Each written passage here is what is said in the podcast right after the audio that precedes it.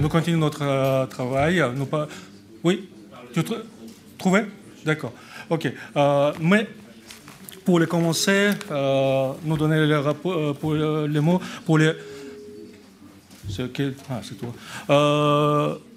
Jean-François Rattel, Rattel, qui euh, vient aujourd'hui, il n'est pas avec nous dans cette salle à cause des problèmes euh, avion qui est annulé hier dans un aéroport euh, à Ottawa.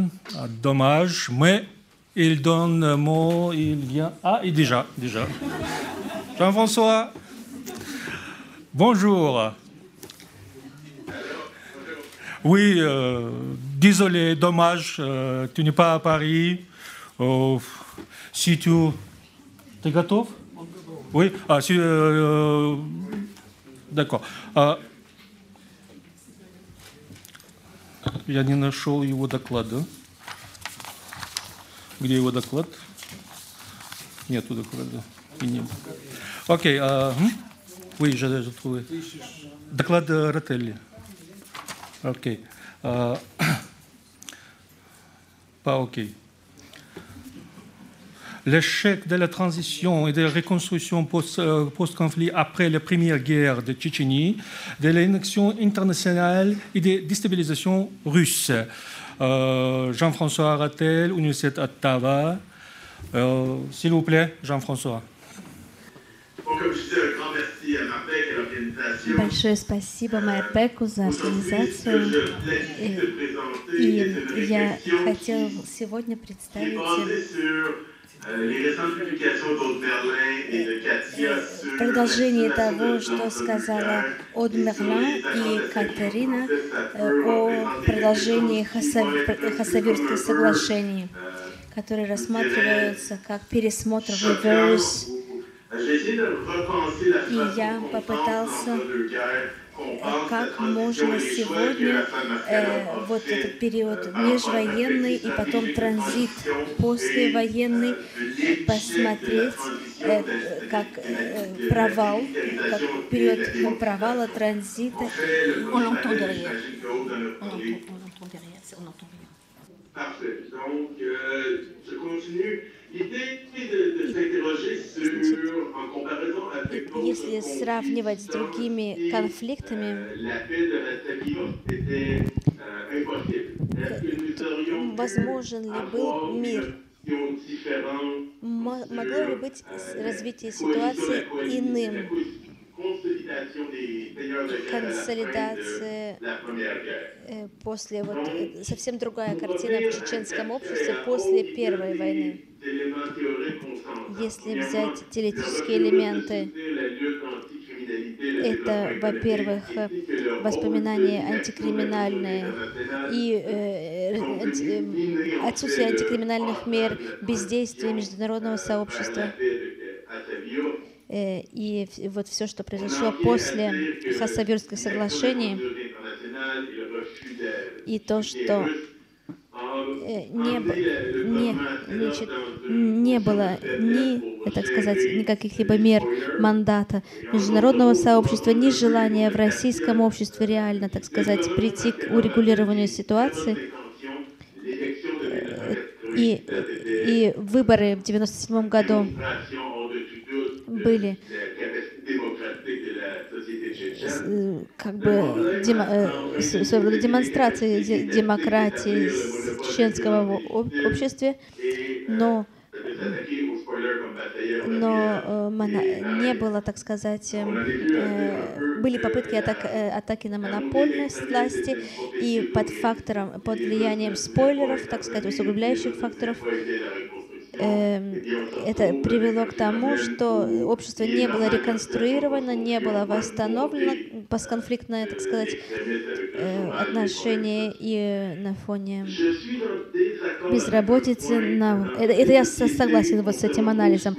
Но я не согласен, что что часто э, что в постконфликтном э, обществах часто бывают такие проявления вспышки насилия, склонность к насилию, но Я не согласен совсем. И вот хотел в этом контексте задать вопрос, как э, чеченизация Второй войны, которая уже рассматривалась как, скорее как гражданский конфликт, гражданская война, и плюс с новой ролью религии, которая уже проявилась по-другому во Второй Чеченской войне. И это привело как раз уже к той дестабилизации, э, которая э, случилась после Второй Чеченской войны. Второй аспект. Э, я бы хотел задаться вопросом, на чеченское движение за независимость, было ли оно достаточно демократичным, э, потому что Аслан Масхадов в начале транзита выбрал слишком либеральное позицию э, в, в, в начале, до начала Первой войны, а потом в период межвоенной. Но такой, такая либеральность, была ли она достаточным ответом на проблему спойлеров и и, и, и, может быть, была выбрана плохая коалиция сеньоров войны, бывших боевых лидеров, межвоенный период. И тогда мне придется вернуться на кон... назад, вот в контекст, э, погрузиться конца Первой, первой войны. Мы оказались между э, этими группировками и созданием вот, э, коалиции индепендентистов, людей, выступающих за независимость. И с одной стороны, а с другой стороны нарастающее настроение джихада. И такая коалиция, не, в этой коалиции не было третьей силы. И не было третьей силы, вот как могло бы сыграть международное сообщество, ООН, будь то или Европейское сообщество, ЕС, э, которое бы могло, ОБСЕ, которое бы могло повлиять на эволюцию внутри коалиции, актора внутри коалиции. Эм, и все эти боевые лидеры боевых групп э, из Чечен, э, Басай и другие э, были демобилизированы в контексте, э, когда вот были эти две идеологии, но не было третьей идеологии, третьей силы, которая бы могла помочь реинтегрировать эти силы в, ну, в, э, и в общественной конструкции. И потому что можно проводить демилитаризацию, но нужно тогда думать, какие необходимые условия нужно обеспечить для того, чтобы провести реальную демилитаризацию. И эти издержки, которые бы э, все, все положили всю ответственность на Масхадова. Ему сказали управлять спойлерами, на него повесили, так сказать, переговоры э, с российским правительством, с Москвой, и плюс ответственность за выстраивание либеральной коалиции, так, так, демократической коалиции в Чечне. И все, э, им, им возможно ли бы э, это все? Если в этот период, если сравнить с тем, как это все проходило в Косово, в Боснии, в постконфликтном урегулировании, после Дейтонских соглашений, э, вот после Косово всегда был международ... Э, третья сила, международное сообщество, которое действовало актором как бы инпута извне, и, так сказать, эта третья сила внешняя была очень важным фактором, стабилизирующим того, чтобы достигнуть стабилизации изнутри. И вот этого очень важного э, внешнего э, импута не было в, в чеченской ситуации. И, э, например, даже в таких конфликтах, как таджик, которые возникли после гражданской войны в Таджикистане или же в Грузии, там была вот такая третья сила, которая могла, могла, так сказать, более объективировать и анализировать каузальные причинно-следственные связи э, с, с возникновением конфликта. А, а например, Масхадов, э, он э, не мог, э, с одной стороны, стабилизировать регион с точки зрения экономики без такой внешней международной поддержки. И, и также, будучи внутри демократической системы, то можно сказать, что за последние 60-70 лет только 25% гражданских войн, которые прошли, потом после этого в этих обществах э, постконфликтное регулирование и транзит привел к демократии. Во всех остальных случаях это были провалы демократии. И вот и, и Хасавюрск тоже привел к провалу такого транзита. Эм. И, и, потому что если брать вот как в постсоветском пространстве Чечню как пример развития демократии, то можно сказать, что что фактически Чечня это такой пионер, э, в котором э, э, цветная революция национального освобождения прошла раньше, чем в других странах, одной из самых первых в постсоветском пространстве.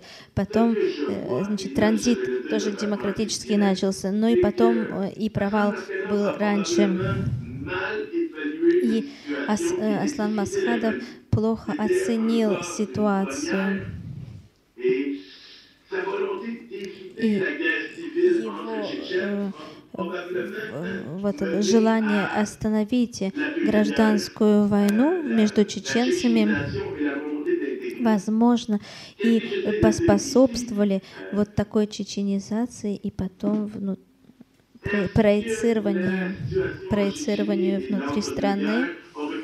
Э, и вот как раз Э, могло ли, снова я задаюсь вопросом, могла ли вот этот межвоенный период э, другими способами привести к более стабильному урегулированию?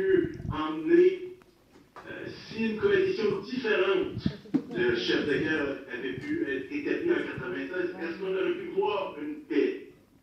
Et la deuxième partie de la réflexion, de dire, est-ce qu'une guerre civile post-libération comme on l'a vu, comme on peut qualifier la tchétchénisation, est-ce que cette guerre civile-là était inévitable? Si on regarde le cas de l'Afghanistan, si on regarde le cas de la Syrie, euh, il est un peu utopique de penser que quand on a un, contingent de combattants étrangers et d'éléments radicaux dans un pays, que la transition post-conflit démocratique et idéale ne passe pas par une guerre civile longue et difficile. Donc le questionnement que j'ai ici est de dire, dans l'absence économique d'aide euh, internationale, de, soutien de, du gouvernement russe, dans l'absence de financement euh, источник финансирования. Все это финансирование вооруженных группировок со стороны Москвы в 95-м, 24-м, 25-м, 29-м. On n'entend pas Qu'est-ce qui se passe В январе 97 года слышно? Не слышно? Громче? Нет, да, звука? Ну хорошо, громче, но я буду перекрывать его голос, французы не слышат тогда. Как, как лучше работает? Вот здесь слышно? Не слышно? В этом слышно, но, но слышно в динамике. Хорошо, буду говорить громче. Ладно. Parlez plus fort vous aussi alors. Замечательно. Я тоже попробую тогда громче говорить, потому что смотрю, мучаются люди со звуком. трижды были такие моменты, когда можно было э, сделать антиэкстремистскую коалицию. В момент выборов 1997 года, в момент клаша, вот столкновения э, между э, теми, кто сражался в Бодернесе, и э, в момент э, событий в Дагестане с попыткой подбега Чечен...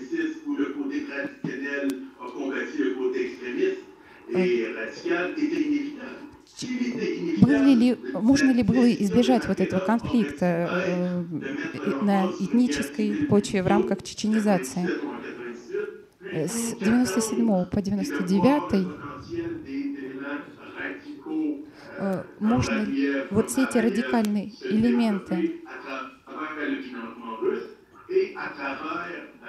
я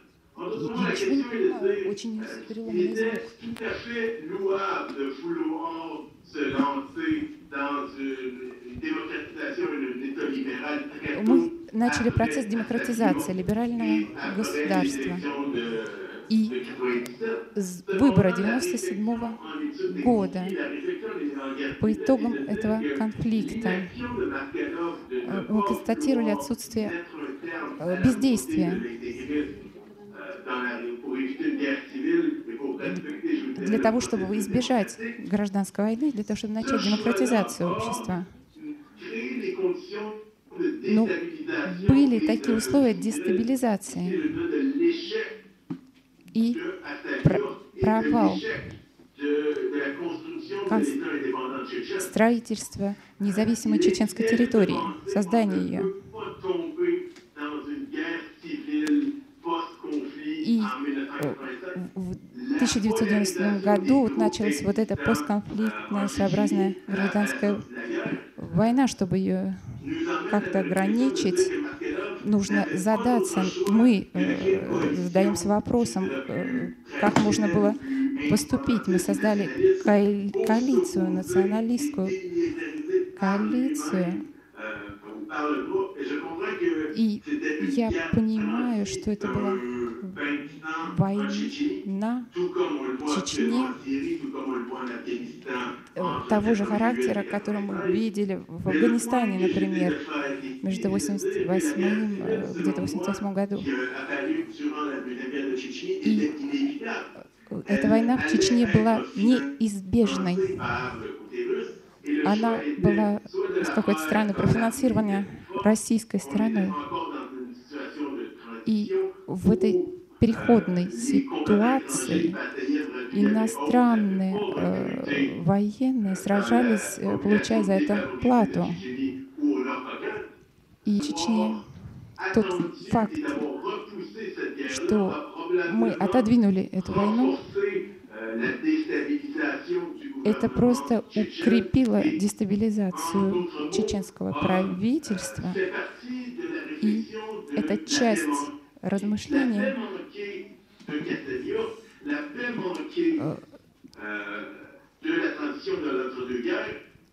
вот этот период между двумя э, войнами э, попал э, в своеобразный процесс стагнации из-за бездействия международного сообщества, благодаря вот действиям российского правительства, и в то же время благодаря выбору не начинать э, гражданской войны и не открывать открытого конфликта э, э, под действием спойлеров. То есть не было других возможностей, чем вот те возможности, которые виделись, мы наблюдали в Таджикистане во время грузинской войны. То есть нужно было поступить точно так же с этими экстремистами, как э, воздействие могло прийти только со стороны или России, или международного сообщества. И я вижу, что переводчик мучается. Но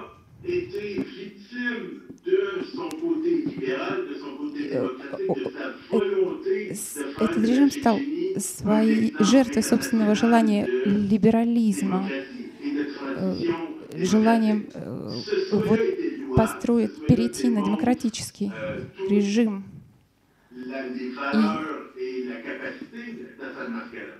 И, и это слишком такое согласительное отношение привело к тому,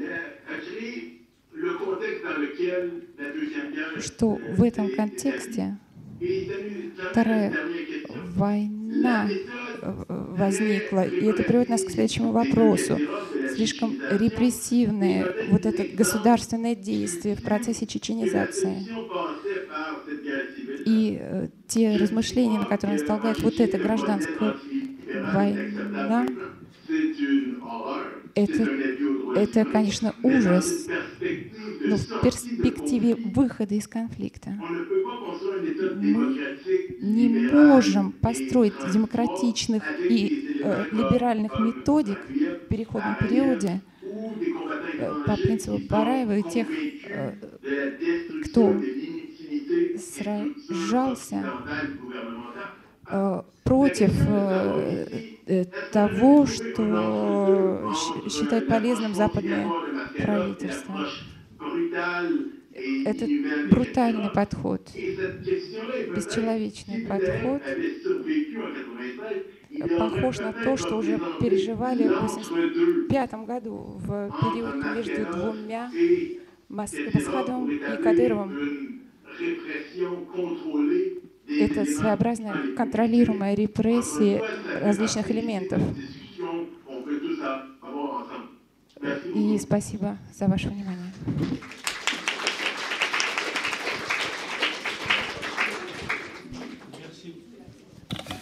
Merci beaucoup, Jeff.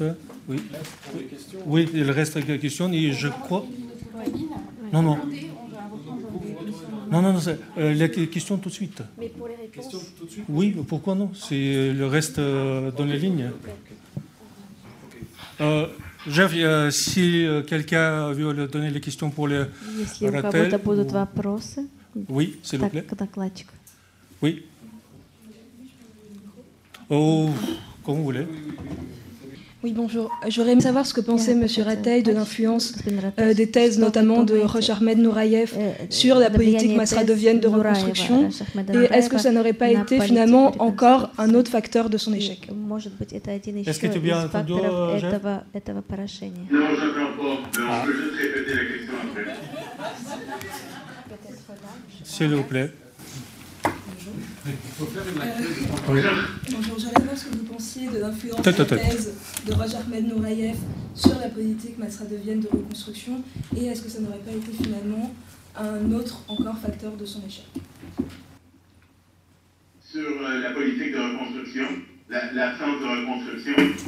Non, non, Oui, la, non, la, des thèses de Nourayev, euh, le raciste un peu euh, fantasque, son influence qui a été euh, quand même notable sur la politique de Masra, vraiment reconstruire à chaque échelle un accord d'étape alors que ce n'était pas forcément indiqué. Est-ce que ça n'a pas été un facteur de, on va dire, de perdition Il s'est un petit peu dispersé et donc d'échec. Est-ce que tu as bien compris Je crois que ça a été un facteur extrêmement, Я fort, думаю, extrêmement difficile. что mais, это был euh, la question à фактор savoir, est-ce очень que, сложный.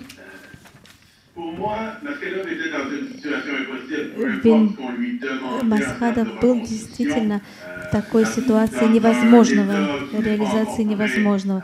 Э, созда- э, Государство еще не существовало, еще не было создано.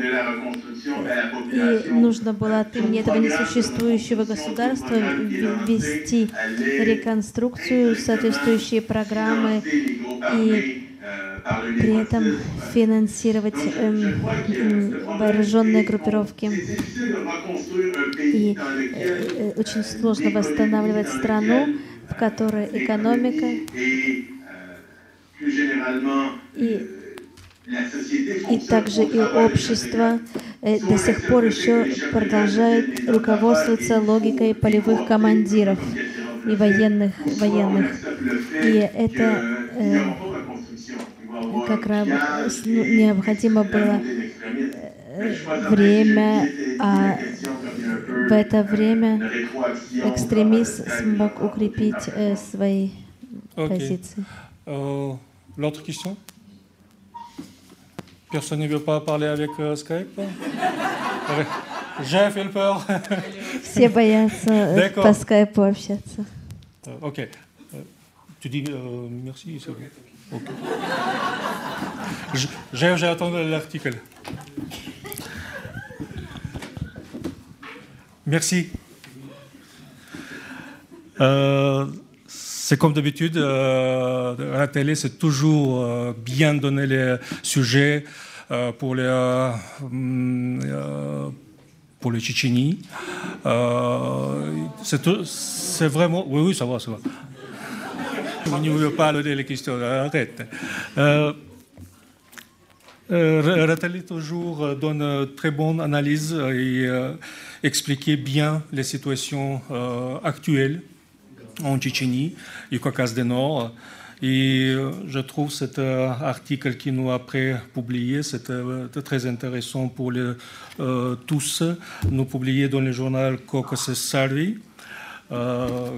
Euh, et après, euh, je ne sais pas, nous voudrions publier un livre euh, qui publiait tous les articles qui donnaient les personnes qui aujourd'hui c'était avec nous. Maintenant, je voulais donner le mot, parler pour le Thomas, Thomas Baranets. Tu expliques. Euh, не видел, где-то у меня. Томас. Э, э, Russian Administration Service Power and Georgie. Euh, euh, parlait pour le sujet Géorgie en Tchétchénie, au Caucase du Nord, pas seulement la Tchétchénie, mais c'est euh, plus en Tchétchénie, oui, la situation en Tchétchénie. Ah, oui. Ты будешь говорить о том, что э, о том... Все, окей. Я туда выключился. А? Я включил, вы выключили. И, вы можете? Мы сейчас будем играть. Дальше. э, Понятно. Окей. Э, Сейчас мы давайте предоставим слово Томасу. Э, Томас Баранец приехал к нам... Нет. Томас Баранец приехал к нам из Словакии, из Братиславы. Э, Единственный словак, который занимается Кавказом. Э, bien. Э, Надеемся, он будет продолжать, не оставит нас и найдет кого-то, кто еще будет аккомпанировать ему. Кроме жены, которая тоже из Кавказа. Окей. Э, Я даю тебе слово 15-20 минут максимум. Не уложишь, и я выключу микрофон. А, Большое спасибо. У меня маленькая презентация, когда я смогу... Не надо презентацию, ладно? Можно? Можно? Давай. Красиво, спасибо. Презентацию.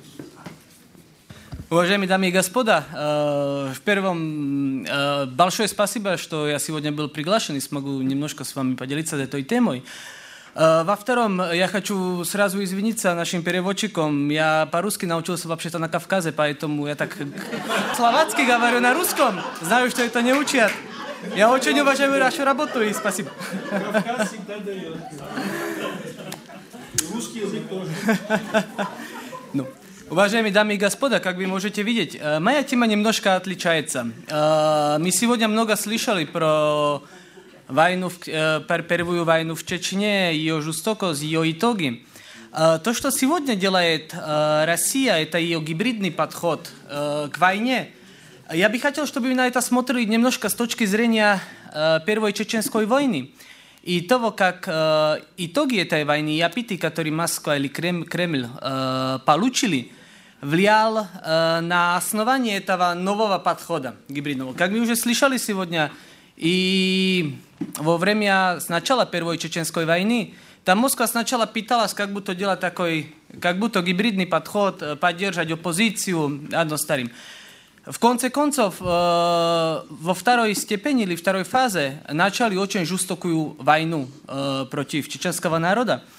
Ну и сейчас подход немножко по-другому. Сейчас сначала есть маленькая война, И затем начинается гибридный подход, гибридное влияние. Мы это смогли видеть в Грузии, смогли видеть на Украине. Зачем я буду говорить сегодня о Грузии? Есть, что в Грузии я провел два года исследований. И во втором, то, что сегодня происходит в Грузии, на какой степени развития уже эта гибридная война, это есть то, что через несколько лет происходит на Украине и может быть тоже в других странах. И все это есть э, итогом опытов тоже из Первой Чеченской войны. А, что касается вообще-то того гибридного подхода э, против Грузии и других стран, есть там два этапа. Как я уже говорил, первый этап был до 2008 года. Это была подготовка войны и война сама о себе. Ее итогом было остановление движения Грузии в прозападном направлении и создание новых проблем э, для этой э, страны. Вот уже более интересный есть второй этап, это есть этап, в котором Грузия находится сейчас. Какие есть, часто говорится о гибридном влиянии или гибридной войне России э, против, э, против Грузии. Э, ну, какие есть ее итоги или какие кажутся итоги это, это, этой войны? Как мы можем видеть здесь на этих графах, э, конечно, это есть социологические исследования. Социологические исследования всегда немножко проблематические. Ну, они подтверждают то, что я сам смог слушать от обыкновенных грузин во время двух год, годов работы в регионе. Э, как вы видите, вот в 2015 году э, на вопрос, должна ли Грузия далее стремиться в прозападном направлении, 45% людей, людей ответило, что да. На вопрос, должна ли Грузия идти в направлении более пророссийском, 30% людей уже ответило, что да, это есть направление для Грузии. Вот в этот период, э, год назад, многие считали, что да, значит, российская э, политика, это гибридная война против Грузии, начинает быть успешна. Сами посмотрим. А? В 2015 году или 2016 последние исследования показывают, что ну, немножко повысилась снова поддержка Евросоюза. Это может быть насчет тоже того, что была согласена Потеряли немножко время, я вас не буду утомлять статистиками. Ну, факт есть такой, что в Грузии между обыкновенными грузинами фактически начинает э, унизаться поддержка западного движения страны и начинается немножко повышать э, поддержка ну, северного вектора, так скажем. Э, чтобы это объяснить, э, многие говорят о гибридной войне России или гибридном влиянии России в сфере э, СМИ, российских СМИ и сфере пропаганды. Э, наверное, есть э, правда, что После 2008 года многие прокремлевские СМИ были лишены лицензии. Они ее снова получили после новых выборов в 2012 году. И были созданы тоже новые прокремлевские СМИ в Грузии, к примеру, Георгия World, Исари, Дротеве и другие. А не столько то. Кремль начал создавать тоже э, прокремлевские общественные организации – – к примеру, Eurasian Institute, Global Research Center, People Orthodox Movement и многие другие. Это есть сфера, в которой Россия, наверное, активна. Вопрос, если эта сфера есть реально та сфера, которая сможет объяснить, зачем начинает немножко ослабляться прозападное движение этой страны. Надо посмотреть на то, сначала, что обыкновенные люди, живущие в Грузии, э, считают э, главными проблемами э, и нуждами в их жизни. Для большинства людей, как вы можете видеть из этого графику тоже, есть это вопросы социально-экономические. Это значит вопросы безработицы, вопросы пенсии, вопросы повышающихся цен и таких вещей. И затем столько появляются вопросы, как э, сепаратизм или мед, э, медленность этого прозападной интеграции. Потому что для большинства обычных людей в Грузии, ну да, самой главной проблемой это есть социальная нужда. Когда посмотрите тоже на этот граф, вопросы работы, безработицы всегда были самыми важными считаны. Вопросы территориальной интегрити, ну, после 2009 ну, затем этот вопрос начал, начал снова унижаться. И поэтому на, на что надо посмотреть, как Россия ведет войну э, против Грузии, войну без оружия, уже после того, как оружие было использовано. Э, 71% людей, которые поддерживают э, интеграцию более к России, и 68% грузинов, которые поддерживают более интеграцию к Евросоюзу, так не делают по идеологическим причинам, а потому что надеются и верят, что после интеграции улучшится их социоэкономическая э, ситуация. И вот э, здесь тоже происходит, как сказать, главная борьба. Э, здесь происходит главное гибридное влияние России. Это есть в сфере экономики. Э, что происходит? Ну, 55% грузинов обыкновенных работает в сфере сельского хозяйства. Вообще-то страна основана на сельском, сельском хозяйстве после распада Советского Союза. И напомним, что хорошим примером есть, к примеру, 2006 год, когда э, вина из Грузии были лишены лицензии э, в Грузии, э, в России, извините. Э, я имел возможность путешествовать по регионах Грузии, откуда были экспортированы это вина, эти вина в Россию. И представьте себе, делал, к примеру, интервью с людьми, которые работали в фабрике на вина. И эти люди, да, Советский Союз распался, в Грузии был, был, были войны, были социоэкономические проблемы, но у них была работа, была зарплата, была немножко достойная жизнь. После того, как были лишены российского рынка, они были уволены из работы, эти люди. И затем было 6 лет или более безработицы и очень трудной жизни. Ну, и что случилось после новых выборов в 2012 году? Россия снова немножко открыла свой рынок Грузии. Эти фабрики, где работали люди, с которыми я делал разговоры, снова получили работу – потому что снова начался экспорт в Россию. И вот подумайте вы, когда были бы в коже такого человека, э, то, что Россия делает, это гибридная война против Грузии в экономической сфере. Я это называю стратегией кнуту и сахару. Это обозначает, вот сначала придет кнут до закрытия грузинского рынка, и затем придет сахар, когда покажут, что ну, вы хорошие ребята были, ну давайте мы немножко вам откроем этот, этот рынок снова. Ну и такой обычный человек, живущий там где-то в Кахете, работающий для фабрики на вино, знает, что да, когда будет продолжаться это направление Грузии прозападное, и снова закрется рынок, он будет лишен работы. Снова. И вот здесь идет эта российская политика создавать проблемы – но проблемы, которые только Россия сможет затем помочь разрешить. И этого многие люди в этих регионах уже э, понимают.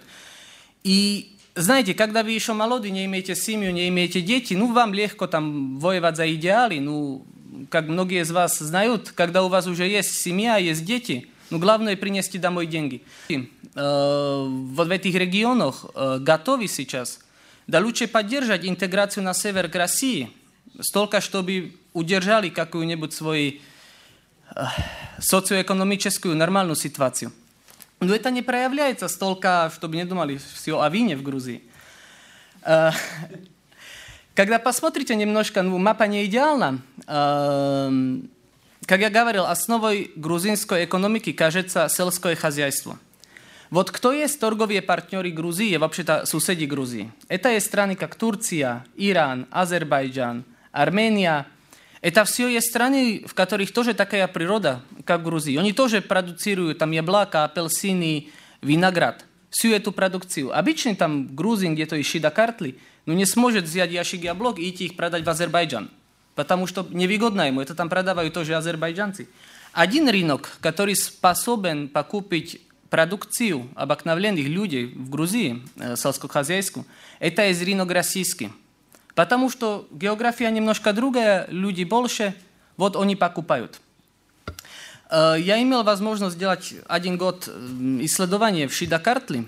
в регионе, вообще-то, где произошел, произошла война в августе 2008, к примеру, придете вы, там деревенные дыцы, первое, что увидите, это есть сухие сады, сухие дерева и вообще-то беда у людей.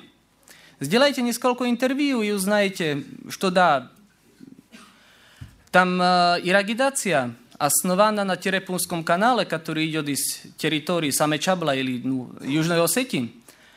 И после войны в 2008 воду просто Россия, официально до власти Южной Осетии, но Россия воду закрыла. Закрыла, потому что, ну вы против нас воюете, вы не заслужите воду. Но ситуация такая, вот начинается круг. Нет у вас вода, нет у вас урожай.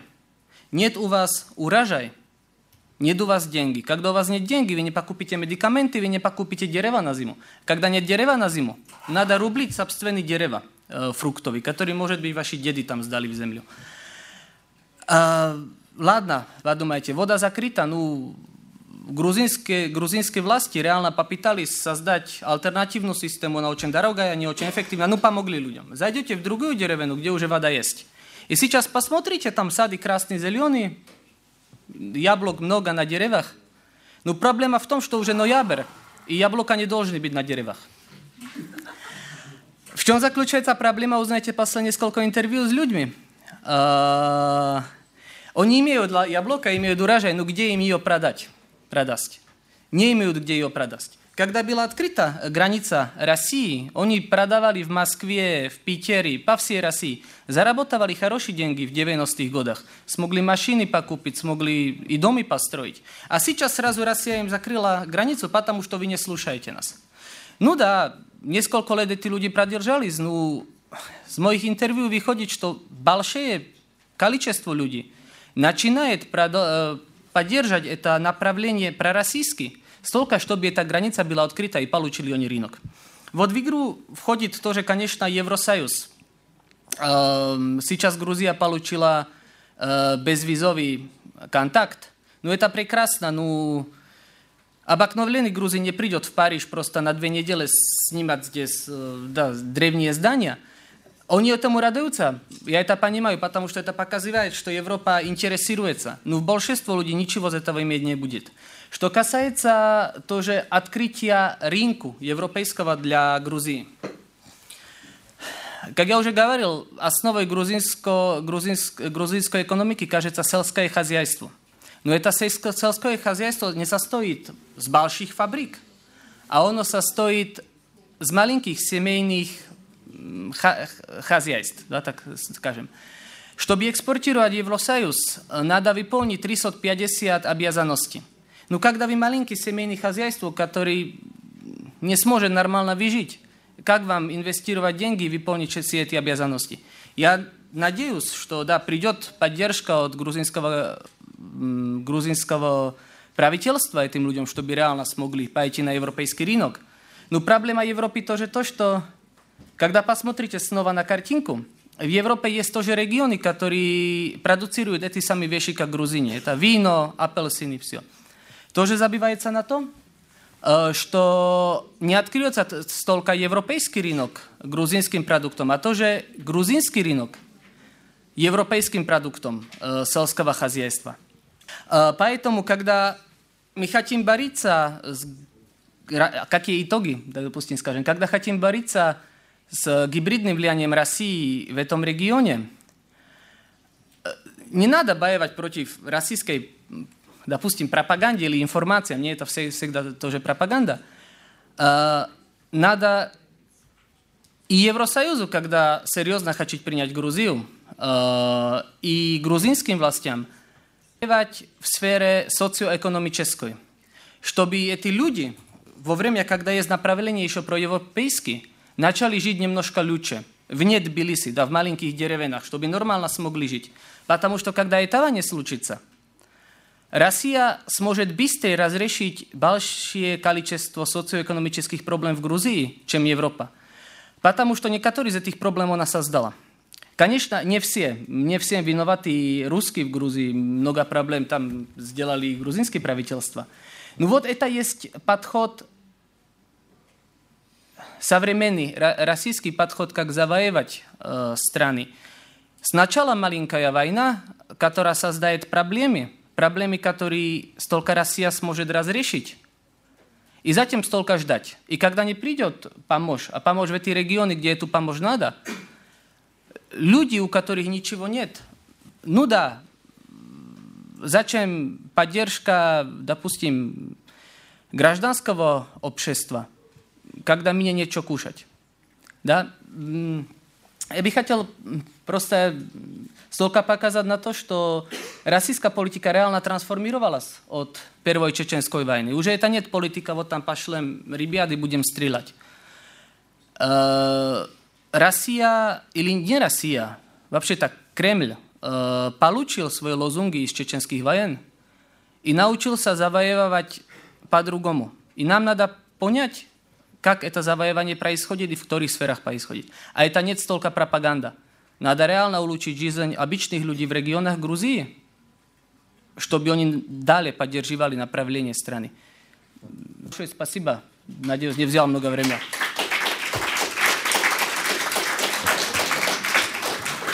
Спасибо, Томас. Я думаю, что экономика Грузии зависит не, потому, не только лишь потому, что сегодня идет гибридная война со стороны России. Вся экономика бывшего Советского Союза была завязана, что колесо мы делали в Тбилиси, резину мы создавали на Украине, винтик мы делали в Сибири и так далее, и так далее. То есть вся страна была завязана между собой этими экономическими связями. То есть э, эти связи оборвать сразу, одновременно, в 1991 году, конечно, было невозможно, и это э, вредило экономикам всех постсоветских республик.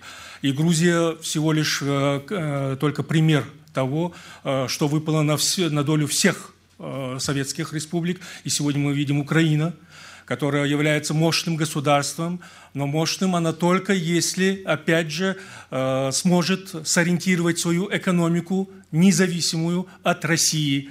Да, Украина сегодня может предложить Европе самолет, но она не может предложить много того, что сегодня уже есть в Европе, она не конкурентоспособна. То же самое для Грузии. Ей очень сложно было выйти на мировой аренок, на, аренок, на мировой рынок с, с, с винами, но вышли. И слава Богу, шаг за шагом э, у них это получалось, пока э, не пришла власть, которая решила, что не все правильно было раньше. То есть это обычно политические Э, схемы, которые, к сожалению, очень часто мы встречаем именно в Кавказском регионе, э, когда предыдущая власть виновата во всем э, и во всех грехах, а, но в пришедшие, не думая, что через 4 года ему идти, начинает обещать то, чего не могут на самом деле предложить. Спасибо, Томас. Я думаю, что в контексте чеченской войны, я думаю, что это последствия того, как Россия пересмотрела свои э, взаимоотношения, исходя из реально своих сил – которые она могла бы оказать на, на Грузию, на Азербайджан, на Армению. Чеченская война 94-96 года э, заставила Россию переориентировать свою политику, уже исходя из того, что ей необходимо э, изменить э, стратегию и заняться уже тем, чтобы привязывать эти регионы к себе, России, к Москве. Э, я хочу представить вам нашего другого оратора. Euh, maître Picois, cette euh, personne qui euh, bien connaissait tous les Tchétchènes qui viennent début de la Deuxième Guerre en Tchétchénie. 1999, 2000, 2001, 2012, c'est la personne qui tout le monde pensait c'est un seul maître en France euh, qui travaillait pour le dossier tchétchène. Le tchétchène, qui, euh, la personne qui, quelqu'un qui refusait le dossier, il toujours trouvait le maître euh, Picois. Et maître Picois, depuis cette deuxième guerre, je crois, c'est trouvé grande euh, euh, pour, les, pour les, euh, travailler pour les, cette région spécifique, pour les Tchétchènes. Et je crois que cette méthode donne quelque chose pour nous très intéressant aujourd'hui. Monsieur. Oui, bonjour.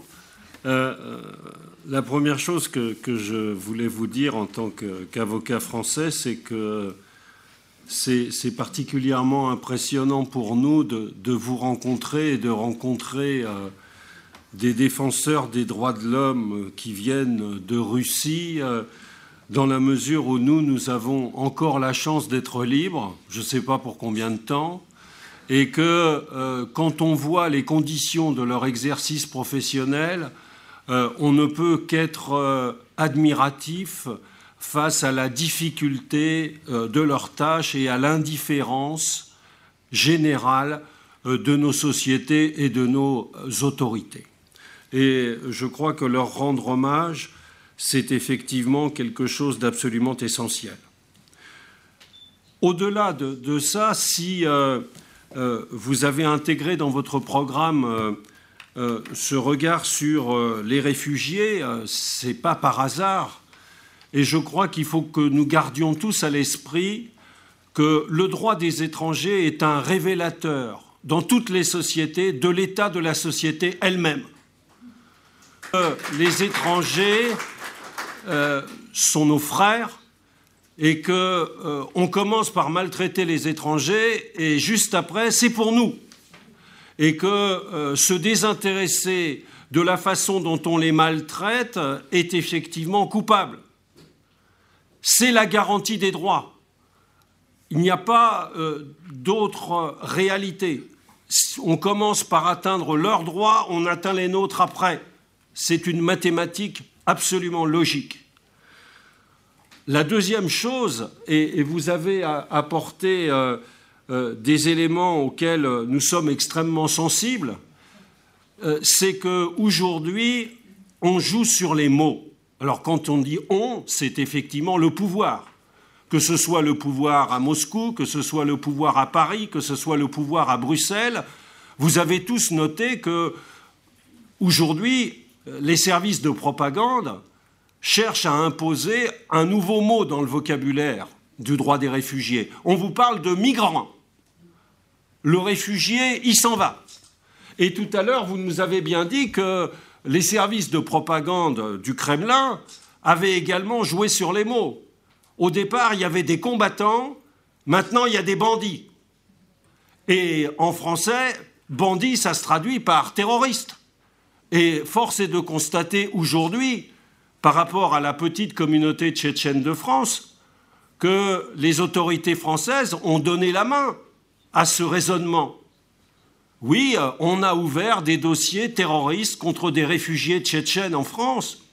Oui, le fait d'aller consulter le site de Kafka Center est un élément juridique qui démontre qu'effectivement vous êtes une menace pour l'ordre public français. et, qui se soucie de ces dérives? Qui se soucie euh, euh, du fait que si vous êtes tchétchène, vous avez peut-être le droit de pouvoir euh, avoir des informations sur ce qui se passe dans votre pays et que le fait de consulter ou d'avoir des informations dans la mesure où en face c'est la propagande et où faire confiance à un média russe, bah, il faut être malade. Ah, ah, ça s'appelle la Pravda parce que c'est que des mensonges. Et c'est pas d'aujourd'hui. Donc effectivement, euh, euh, c'est assez intéressant, euh, et c'est aussi difficile pour moi, puisque porter un regard sur la politique française au regard des réfugiés tchétchènes et russes en France, c'est effectivement le révélateur de l'attitude des autorités françaises face au pouvoir russe et tchétchène. Et que c'est de cette façon-là qu'on pourra dire si oui ou non les autorités tchétchènes peuvent s'attendre en France à avoir un soutien. Soutien qui, évidemment, sur le plan diplomatique, euh, euh, euh, ne se manifestera pas, mais vous le savez, on empêchera un documentaire comme celui de Manon Loiseau de passer à une heure de grande écoute sur la télévision publique française. Elle a obtenu tous les prix. C'est un documentaire qui a été honoré par tous les jurys en Europe. Et il est passé sur quoi? Sur TV5 la chaîne pour les Français de l'étranger. Pourquoi ils sont plus intelligents que les Français de France? C'est des questions comme ça euh, euh, qui, euh, d'une certaine façon, illustrent bien l'attitude vraie des autorités françaises. Et les autorités françaises, vous le savez, grâce à, l'excellent et, absolument immémorial gouvernement que nous avons en matière de réfugiés, à une politique d'une clarté limpide. Ils préparent juste l'arrivée du Front National. Les réformes sur le droit d'asile que nous voyons, et, alors aujourd'hui, vous savez que euh, là, en juin 2016, un demandeur d'asile tchétchène qui arrive en France, il n'obtiendra rien avant 3-4 mois. Alors qu'on vient de réformer la loi pour se mettre en conformité avec les directives européennes en affirmant qu'un demandeur d'asile qui entre dans un pays de l'Union européenne, dans les trois jours, doit pouvoir obtenir le dépôt de son dossier qui ouvre les droits sociaux, qui ouvre un droit à l'hébergement, un droit à l'assistance médicale, un droit à, une assistance alimentaire. Donc la loi, et ça vous le savez tous, le gouvernement avait trouvé très malin de se décharger de, cette euh, difficulté, puisque tout le monde sait qu'en trois jours, ils sont incapables de délivrer ces documents parce qu'ils ne le veulent pas. Ce sont les associations qui se sont fait avoir, puisqu'on a créé des plateformes associatives, et que le rôle des associations consiste à donner des rendez-vous pour que les gens puissent aller à la préfecture. Et aujourd'hui, à Paris, alors en fonction des départements, euh, euh, dans, le Val d'Oise, où il y a une petite communauté tchétchène depuis longtemps, la préfecture ne délivre plus de rendez-vous. Ils vous disent euh, ah ben vous êtes dans le département 95, allez dans le 105 ou dans le 120. Ah non, il n'y a, plus. dans le 95, on ne peut plus déposer une demande d'asile. Ah non, pas chez nous, allez voir le voisin. Et, à Paris, euh, la plateforme de France Terre d'Asile s'est mise en grève en disant on n'a pas les moyens de répondre euh, avec le personnel que vous, vous nous avez donné. Les rendez-vous étaient quand même à 4 mois au lieu de 3 jours. On a fait des procédures au tribunal en disant qu'il y avait un vrai problème, il fallait pouvoir accueillir les gens, et tout le monde s'en fout. Et que dans les faits, cette politique, elle consiste, alors elle n'est pas réservée aux Tchétchènes, je vous l'accorde bien volontiers, sauf qu'il nous paraît, nous, au vu de la situation, que la demande tchétchène, elle devrait être qualifiée de manifestement bien fondée. Et qu'il est évident que par rapport à tous les rapports, et je salue Madame Ganouchkina avec la qualité euh, des rapports qu'elle met à notre disposition pour pouvoir convaincre des juges. Alors c'est vrai que le juge qui n'est pas convaincu après avoir lu un rapport qu'elle a fait, il faut qu'il change de lunettes ou qu'il aille voir un médecin. Parce que, incontestablement, la question de, la demande d'asile tchétchène, elle doit s'analyser sur tous les critères de la Convention de Genève. C'est un problème raciste, parce que, et ça on l'oublie à chaque fois, mais on peut quand même démontrer que depuis le jeune homme tout à l'heure, euh, vous parlez de cette histoire lourde du peuple tchétchène avec euh, l'occupant russe, je mets ce mot occupant évidemment entre guillemets, euh, mais il y a quand même un certain temps, et, la génération des personnes nées avant les années 50, moi j'ai toujours été touché par le fait que demander à un Tchétchène né dans les années 50 où il est né, combien de temps il a passé au Kazakhstan, au Kyrgyzstan, euh, cette petite agence de voyage du père Joseph Staline, elle a complètement disparu de la mémoire collective. Enfin, comment quelqu'un qui est né en déportation, euh, on ne pourrait pas considérer qu'il a un vécu au moins familial, au moins historique, qui nécessite qu'on regarde son dossier avec un peu d'attention. On vous parle de la vulnérabilité. Vous n'êtes pas vulnérable quand vous êtes né dans des conditions pareilles que l'histoire de vos grands-parents sont qui sont morts dans des trains de faim, de soif, de froid? Tout ça, c'est alors c'est la politique de M. Kadyrov qui interdit tout souvenir de euh, ces crimes contre l'humanité, imprescriptibles mais jamais poursuivis.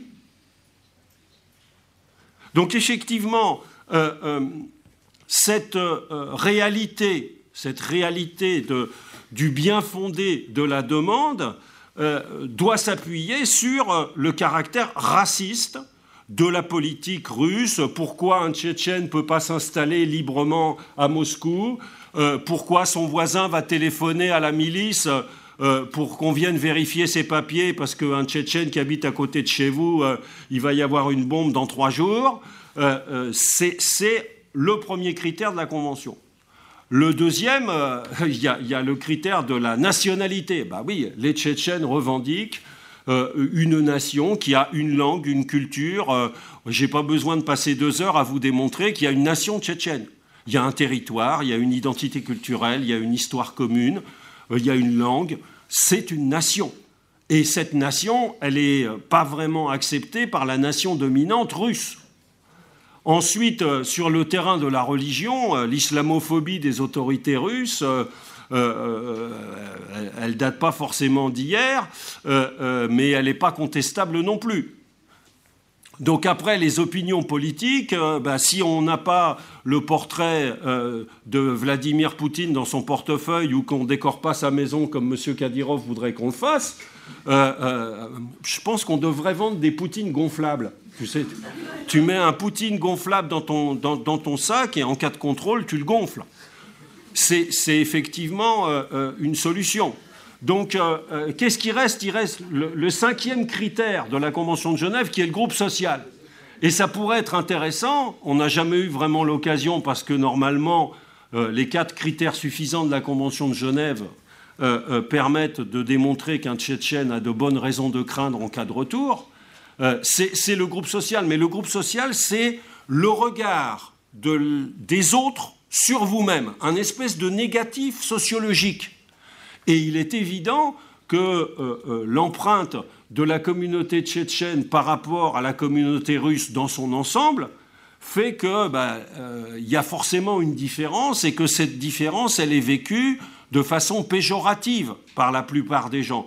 Donc là encore, on pourrait se battre pour démontrer que ça veut dire que tous les critères de la Convention de Genève sont réunis pour pouvoir dire que oui, euh, il faut examiner avec attention la demande émanant d'un Tchétchène, qu'il vienne de Russie-Tchétchénie euh, ou de Russie-Russie. Eh bien malheureusement, vous savez que par les temps qui courent aujourd'hui, euh, on arrive à avoir des décisions négatives. Alors, il y a les décisions négatives avant de prendre la décision. Ça, ça s'appelle Dublin. Vous savez, c'est le système qui consiste à dire aux Tchétchènes vous êtes passé en Pologne. En Pologne, vous avez été obligé de donner votre paluche au système Eurodac. Donc, à partir du moment où vous avez déposé une demande d'asile en Pologne, vous n'avez rien à craindre en Pologne parce que en Pologne, c'est la démocratie et c'est l'Europe. Hein, on voit bien, en Hongrie aussi, c'est l'Europe, en Autriche aussi, ça a failli être une belle Europe. Euh, euh, donc effectivement, euh, au nom de ce protocole Aznar, on vous dit hein, le pays européen, puis la France de demain avec Madame Le Pen, ça sera l'Europe aussi. Il va falloir qu'on nous explique ce que c'est que cette Europe. Donc il n'y a aucune raison, il a aucune raison de refuser à quelqu'un qui a transité par le territoire polonais euh, euh, de pouvoir déposer une demande d'asile en France s'il le souhaite. Alors ça, c'est un vieux débat. Euh, où on vous dit, mais vous comprenez, il faut répartir les réfugiés. D'abord, c'est une incitation au mensonge. Et, le fait de choisir le pays dans lequel on veut déposer sa demande, ça n'a jamais été un crime. Et je vous rappelle que la Convention de Genève, elle n'a jamais posé comme condition que le réfugié n'avait pas le droit de choisir le pays dans lequel il souhaitait se rendre. Donc, euh, ça, ce sont les obstacles matériels. Euh, euh, alors ensuite, évidemment, vous le savez, sur le plan du traitement de la demande, le, demandeur d'asile est un menteur. Donc il y a un espèce de chromosome du mensonge qui touche tous les demandeurs d'asile.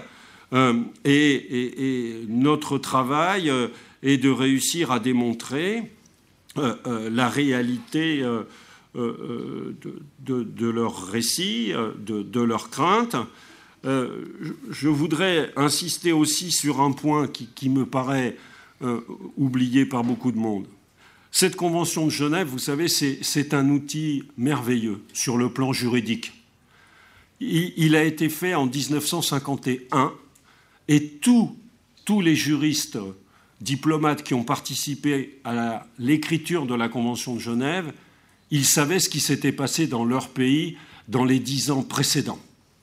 Et je vous rappelle que les pays dans lesquels il y a eu le plus d'horreur, c'est la France, l'Allemagne, l'Italie, l'Espagne, Portugal, la Belgique. Ce pas des pays lointains avec des basanés qui vivent dans les arbres. On a, fait, on a fait la Convention de Genève pour les crimes commis en Europe. Et ça, c'est en 1951. On a rendu la Convention de Genève universelle en 1975 par le protocole de Bellagio. Donc le concept de réfugié, c'est une réponse à un principe de précaution qu'on n'exprimait pas à l'époque, c'était plus jamais ça. Oui, plus jamais des gens poussés dans les trains pour aller en Pologne. le but de la Convention, c'est ça. Et, comme la Convention n'est pas un instrument cynique, je vous rappelle que quelqu'un qui n'a jamais été persécuté, encore rien arrivé, qui a juste réussi à fuir, cette personne doit pouvoir obtenir la protection. D'ailleurs, le HCR l'a très très bien écrit. Vous savez, il y a un petit guide de doctrine qui est très très clair et qui retient il n'est pas nécessaire que les arguments invoqués se fondent sur l'expérience personnelle du demandeur. Donc en gros, un Tchétchène qui arrive ici et qui dit euh, Moi j'ai peur euh, euh, de, devoir faire face à la police de M. Kadyrov et je vous demande de comprendre ma peur et j'ai peur parce que mon oncle a été tué, parce que mon grand-père aussi, parce que mon frère, parce que ma tante eh bien normalement, cette personne, elle doit pouvoir être écoutée et reconnue, à la condition évidemment que son discours soit crédible. Mais aujourd'hui, on a totalement oublié ça. La personne à qui il n'est rien arrivé, la seule chose qu'on lui demande, c'est Vous avez été persécuté, monsieur? Dites-nous, et la Convention de Genève, ce n'est pas une protection quand vous avez été persécuté. Et, là, tout le monde euh, admet, de façon habituelle qu'il doit y avoir une persécution préalable à la reconnaissance de la protection. Ce n'est pas vrai. Et, ça, il faut bien se le mettre en tête. Alors pourquoi c'est important? Parce que l'aspect euh, compliqué, on vous dit oui, mais vous comprenez, euh, on va reconnaître ces gens, mais en reconnaissant la persécution, on condamne l'état de persécution. Et vous comprenez, nous, ça nous dérange. On a des affaires à faire avec euh, la Russie. Euh, on veut leur vendre des Airbus, des centrales nucléaires ou je ne sais quoi. Euh, il y a des intérêts économiques majeurs que nous devons préserver. Alors, bon, avec la Russie, mais par exemple, si vous prenez tous les États d'Asie centrale, Ouzbékistan, Kazakhstan ou autres, le seul argument du Kazakhstan, c'est je veux un réfugié, mais je vais vous acheter deux rames de TGV. Euh, je vous parle d'un exemple concret. Hein. Euh, euh, c'est très clair. Total a besoin de permis d'exploitation dans les régions de l'ouest du Kazakhstan. Vous allez me donner ce réfugié. Et c'est les Russes qui le demandent. Donc, c'est ça qui était important. C'est de pouvoir rester, encore une fois, au niveau de l'humain. Et, et d'accepter que le réfugié qui s'adresse, c'est d'abord une victime. Une victime qui, doit pouvoir expliquer euh, euh, la réalité de ses craintes personnelles et l'état d'accueil doit effectivement euh, comprendre. Alors, moi, ce que je retiens de, tous ces, concepts que vous développez, c'est qu'effectivement, on est dans une guerre de propagande. Propagande totale où on veut faire passer euh, euh, euh, les gens pour des affreux. Mais pour la Convention de Genève, ça ne change rien. vous comprenez que réussir à convaincre que être victime du terrorisme, c'est ce qu'il y a de plus horrible et que ça doit suspendre l'exercice de tous les droits, ben, ce n'est pas vrai. Ce que les nazis ont fait pendant la guerre, c'est bien pire que le terrorisme, ou c'est au moins égal.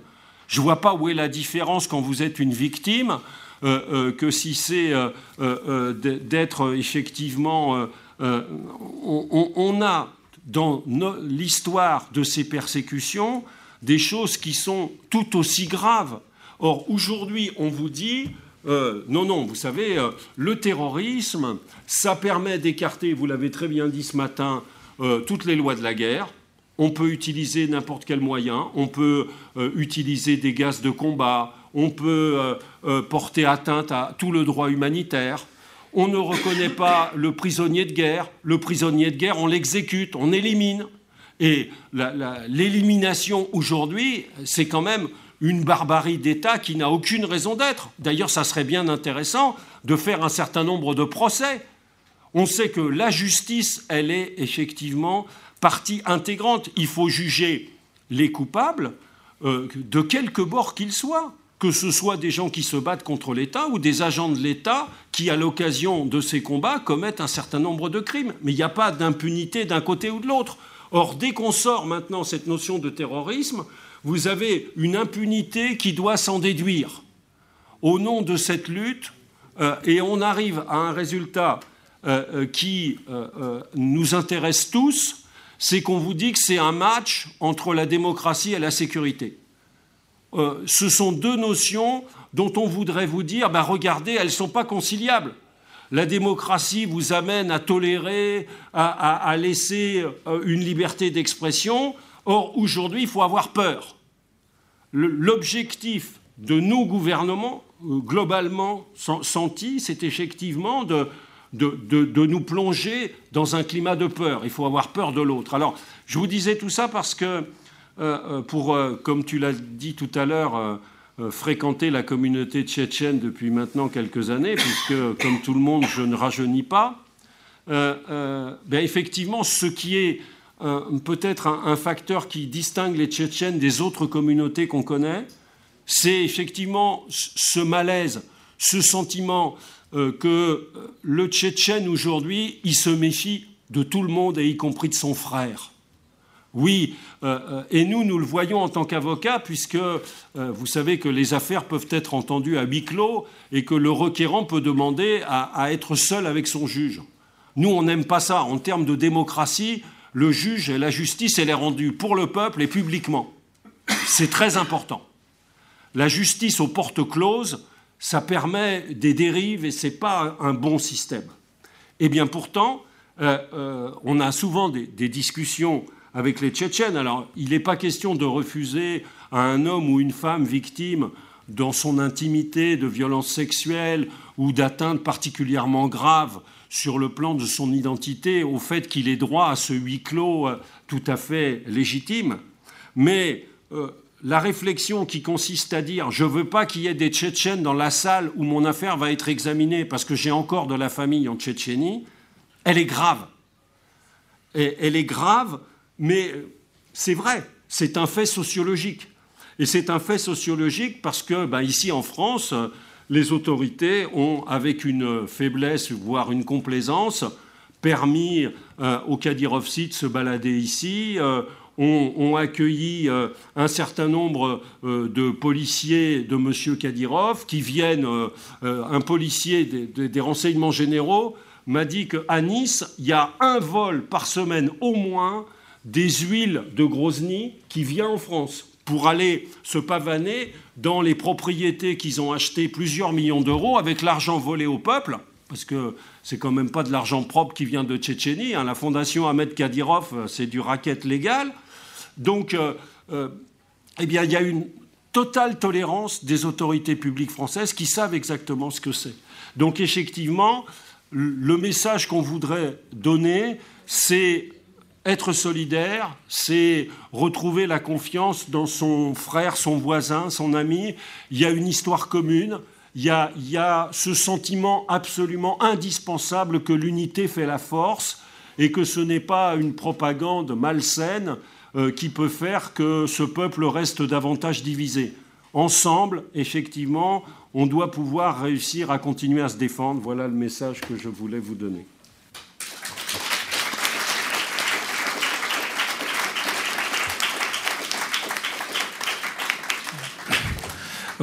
Всегда сложно слушать э, касательно вопроса статуса беженцев-чеченцев. Э, в том числе во Франции. Здесь самая большая чеченская диаспора в Европе.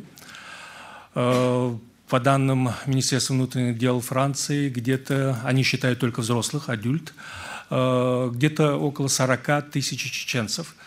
И среди них, увы, очень много людей, которые вынуждены обращаться к адвокатам и заниматься решением вопроса э, беженца, статуса. Э, самый последний, которого я видел недавно, приехал из Ниццы. Он 11 лет добивается решения вопроса. 11 лет человек живет здесь, у него здесь родились дети, эти дети пошли в школу, наверное, они здесь женятся и умрут, но он, видимо, не получит статуса.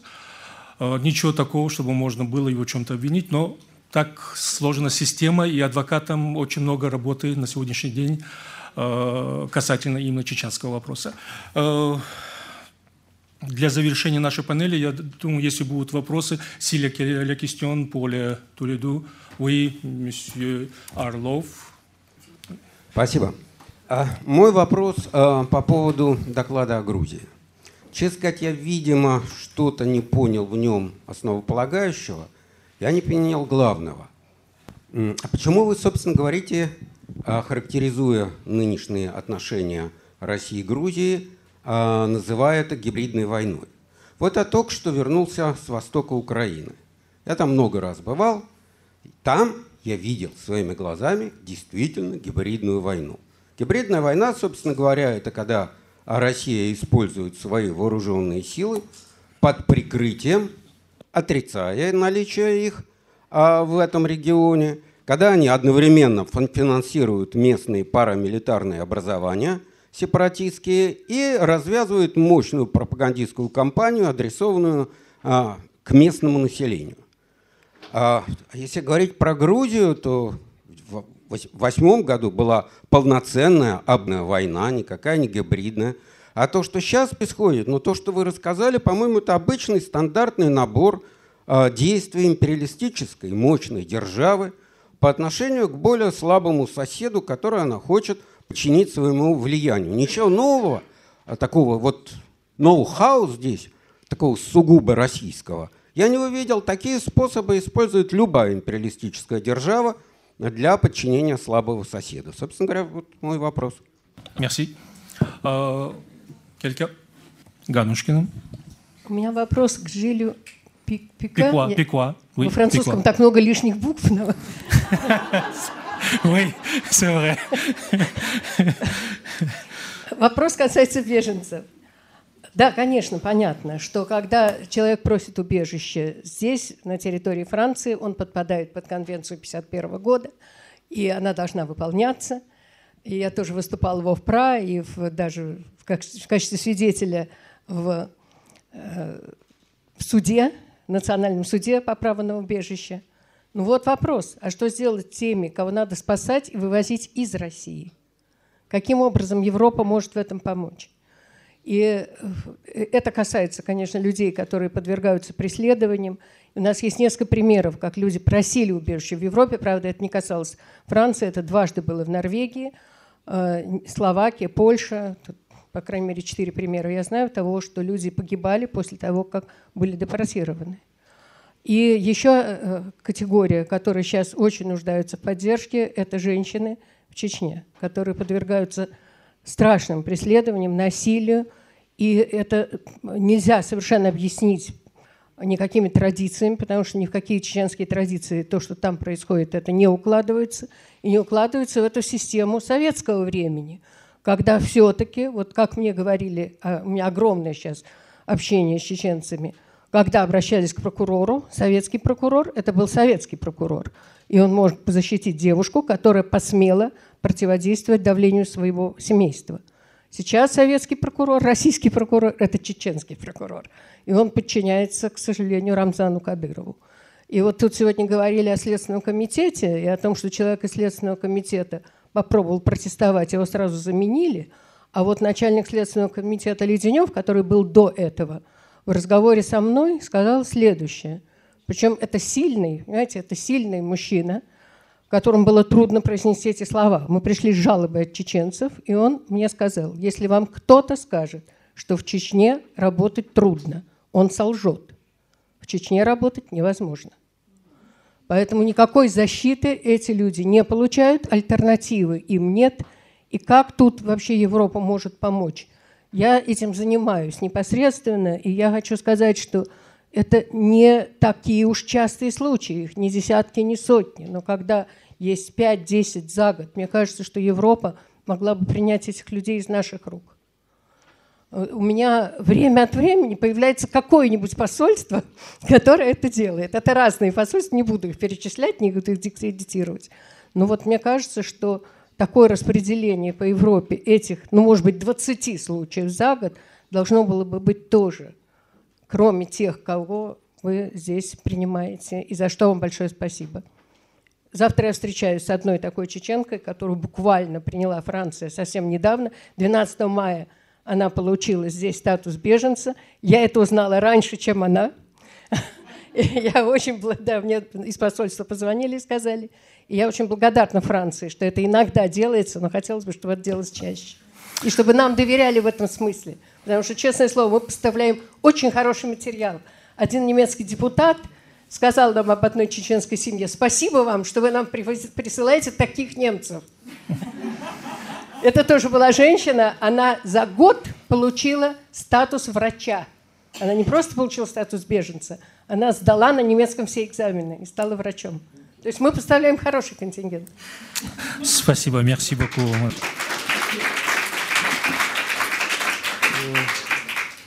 У нас нет времени, давайте по одному вопросу, но кратко, потому что 15-50 э, мы должны все-таки наш панель заканчивать.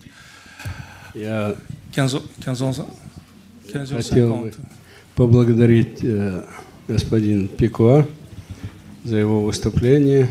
Оно очень э, сильное, хорошее. Э, мы с ним часто э, встречаемся.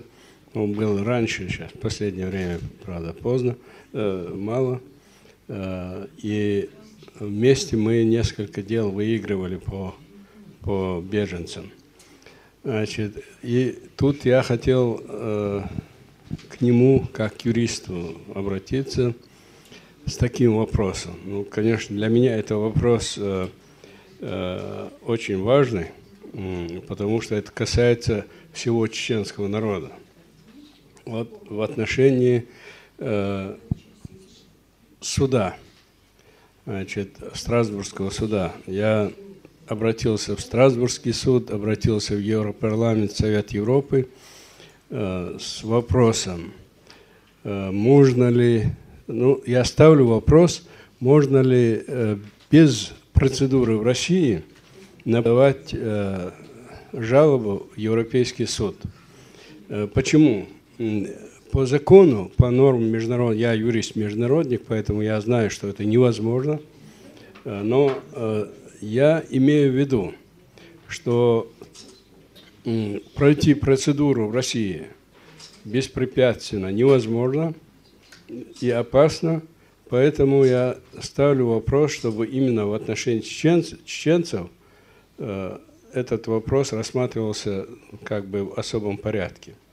И я хотел спросить Пикуа, он будет в этом вопросе? Я э, буду снова обращаться э к европейским структурам, будет ли он помогать мне в этом вопросе?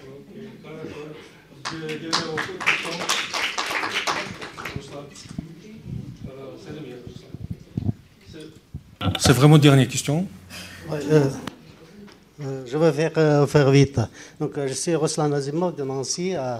je représente le comité de Nancy, France-Tchétchénie Solidarité. Alors, euh, dernier temps, je reçois beaucoup de demandes euh, d'aide des Tchétchènes qui vivent déjà depuis des années en France. Mais ils vivent dans la misère. Toujours le refus de la part des autorités. Donc euh, il n'y a pas d'aide, il n'y a pas de service qui s'occupe d'eux. Donc les gens, pendant des années, ils restent toujours tout seuls, toujours abandonnés. Ils sont complètement désorientés. Par exemple, dernièrement, j'ai déjà trois, quatre demandes de, la part de ces gens qui cherchent euh, euh, juste une régularisation ici en France. Alors, euh, s'ils se trouvent toujours dans la misère, s'ils n'ont pas le droit de travailler en France pour même gagner leur avocat, leur avocat, s'ils préfèrent de rester ici pour vivre au moins dignement, pour ne pas subir des tortures en, rentrant, en, euh, Tchétchénie. Donc, qu'est-ce qu'on peut faire pour vous, comme maître avocat très connu parmi euh, les Tchétchènes, dans la société tchétchène, euh, ici en France? Est-ce que vous pouvez donner un conseil pour que je puisse leur répondre? Voilà, merci. Je donne le premier euh, mot pour les, Thomas et après nous donner... Oui, oui, oui. Кратко. Ясно, кратко. Э, спасибо, за ваш, спасибо за ваш вопрос. Э, я вообще на самом деле в большинстве случаев использую э, выражение гибридное влияние, но это была презентация для нашей армии. Чуть медленно, по-моему, они не успевают. А, извиняюсь. Ну, да, вы, вы напомнили, на это надо смотреть, как сказать, на то, что происходит в отношениях России в Грузии. К Грузии надо смотреть э, с точки зрения э, большой, большого времени, да, большого промежутка времени. Uh, вы говорили, на Украине Россия поддерживает uh, сепаратистов, да? Да. К примеру, я не считаю Россию, что Россия создала этот uh, сепаратизм, который сейчас в Грузии. Ну, не поддерживала Россия его ли? Uh, и в 90-х годах, и в 2008. Да, в 2008 официально это были uh, переменения огня между Осетией или осетинскими властями и Грузией. Началась война, Россия сразу пришла. Это очень похоже тому, что случилось э, на Украине. Россия тоже создавает, э, создавает э, пропаганду, и не столько пропаганду, а вообще-то влияние в грузинских э, СМИ. Э, тоже как на Украине, э, Россия воюет э, средствами экономическими и торговыми. Значит, да, 2008 был конвенчная война между Россией и Грузией, но на основе защиты своих граждан в Южной Осетии. Люди, которым Кремль начал сдавать российские паспорты уже в 2002 году. Да, когда вы смотрите на эти вещи, война в 2008, то, что происходит сейчас, что происходило в 2006, да, тогда это не кажется, как будто, кажется, как будто столько что-то империальное влияние. Но когда на это посмотрите с точки зрения большого времени, вот там есть это самое, что на Украине случается, столько в других, ну, по этапах. Ну, я согласен, мы бы смогли спориться про терминологию, где начинается гибридная война, где кончится. Я согласен, что это вопрос открытый. Поймите, что за 15 минут не сможет человек показать там все, как сказать, связи между этими феноменами. Ну, вопрос хороший, возможно, об этом еще поговорить и буду рад. Спасибо. Merci beaucoup, Thomas. Maître Pour répondre à Mme Ganouchkina, euh, on, on attend qu'elle ouvre un cabinet à Paris pour venir. Il n'y a pas de problème.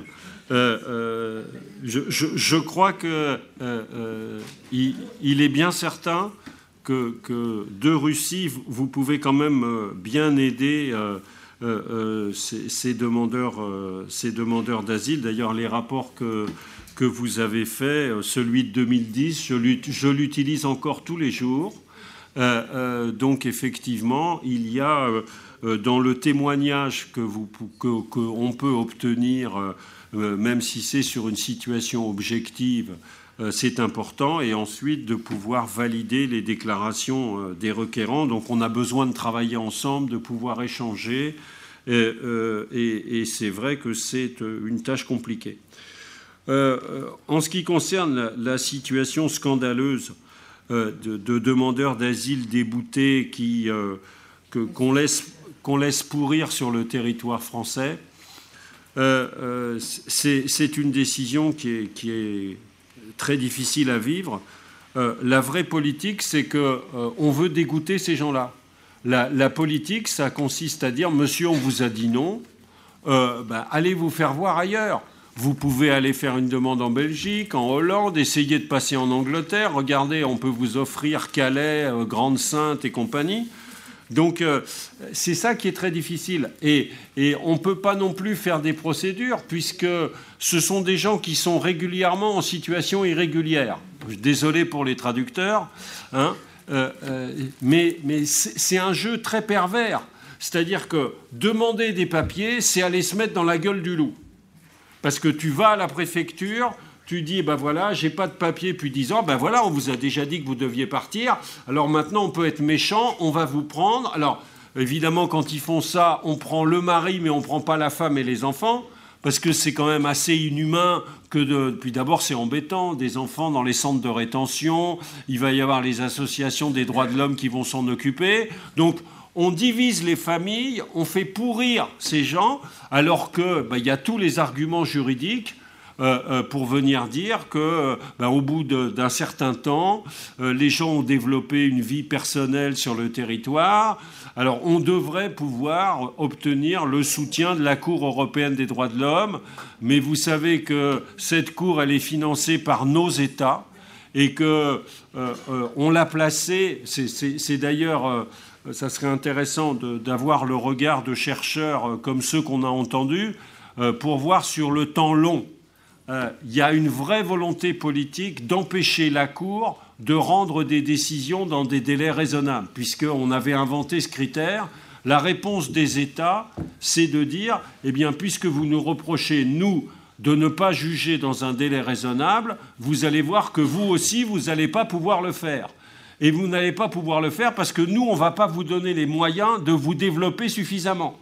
Et comme c'est nous qui vous finançons et qu'on paye si on veut, ben, ils tiennent effectivement euh, euh, euh, le début et la fin. Donc, c'est les limites de ce système que, tous les États condamnent, puisque effectivement, les États vous disent que financer la Cour européenne des droits de l'homme, c'est quand même donner des verges pour se faire fouetter. Et que cette attitude. et, alors, voilà, les, limites de, de, des réponses qu'on peut donner sont liées à, bah, de la politique, toujours la politique. Au, fait que euh, euh bah, pas un hasard. Ils savent très bien que ces gens sont dans le dénuement. Euh, alors après, s'il y a un pépin ou après si tu as de la chance, euh, voilà, il, faut, il faut effectivement espérer sur des critères qui sont pas très juridiques pour se sortir de cette situation. Moi, je ne peux pas te dire autre chose. Il n'y a pas de, de, remède miracle, malheureusement. C'est un combat avec euh, les voisins, avec euh, s'il y a suffisamment de pression, si les journalistes acceptent euh, de s'y intéresser un peu, bah, le rapport de force se modifie et en fonction du rapport de force, l'administration peut céder. C'est toujours ce, ce rapport-là qui est dominant. Merci beaucoup. Сейчас кофе-брейк. И до кофе я хочу просто вам сказать, что он есть на английском, на русском выпуск журнала «Дождь». Ah, réponse pour les. Euh... Ah, pour ça, oui. c'est le problème, c'est un problème euh, important. Euh, c'est ce qu'on appelle la compétence universelle. Alors, pour pouvoir répondre à votre question, il faut identifier euh, chacun des problèmes sur lesquels vous voulez avancer. mais je vous rappelle, on a fait ça dans plein d'autres pays. Euh, coincer un Kadyrovsi de passage à Paris euh, avec un témoignage précis de quelqu'un qui le met en cause en disant que c'est lui qui l'a torturé, c'est tout à fait possible. Euh, rappelez-vous, M. Pinochet, il s'est fait coincer à Londres. on peut coincer des criminels contre l'humanité à l'occasion du passage en France, mais il y a une compétence universelle française, il y a une compétence universelle belge qui est plus étendue que la compétence française. Donc on n'est pas sans argument. Maintenant, ici, c'est un immense travail de préparation. Il faut connaître euh, la date d'arrivée, de présence sur le territoire. Et euh, euh, on peut imaginer de déposer des plaintes précises contre des gens à l'occasion d'un déplacement en France. C'est possible, ça c'est sûr. C'est beaucoup de travail. avant que nous donnions la parole pour les Ganushkina, Kovalov et Arlov, Coffee. Et euh, encore, je dis pour le Dosh, journal Dosh, c'était un seul revue qui publiait journal euh, papier en Caucase du Nord. S'il vous plaît, nous allons commencer. Si vous pouvez reprendre vos places. Пожалуйста, мы начинаем сразу. Так, если можете быстро посидеть. Да? Bon. Donc, demain, euh, euh, juste pour dire, donc maintenant, donc, il va y avoir le, la dernière session avec les, les représentants, euh, les défenseurs des droits de l'homme donc, de Russie, Svetlana Ganushkina, Sergei Kovalyov et euh, Oleg Orlov et Alexandre Tcherkassov, on l'a déjà entendu tout à l'heure. Donc, juste pour, euh, pour vous signaler une chose, c'est qu'on fait une rencontre, on organise une petite rencontre avec eux demain, pour ceux qui ont envie de continuer à discuter avec eux. Et aussi pour vous, vous présenter la traduction que l'on a faite, euh, enfin, les associations Habitat Cité et le comité Tchétchénie ont traduit un rapport donc publié par Svetlana Ganushkina et son, et son association, donc Assistance euh, Civique, hein, Et donc, euh, cette présentation est un, un, débat avec tous les, quatre représentants donc vous pouvez y assister demain à 14h en venant 8 euh, impasse Crozatier. C'est le local d'émancipation. 8 impasse Crozatier dans le 12e métro Fédère-Chaligny. Donc si, vous n'avez pas bien compris, je peux vous l'écrire. Et donc demain à 14h. Voilà, avec les mêmes euh, personnalités. Bonjour à, à tous à nouveau.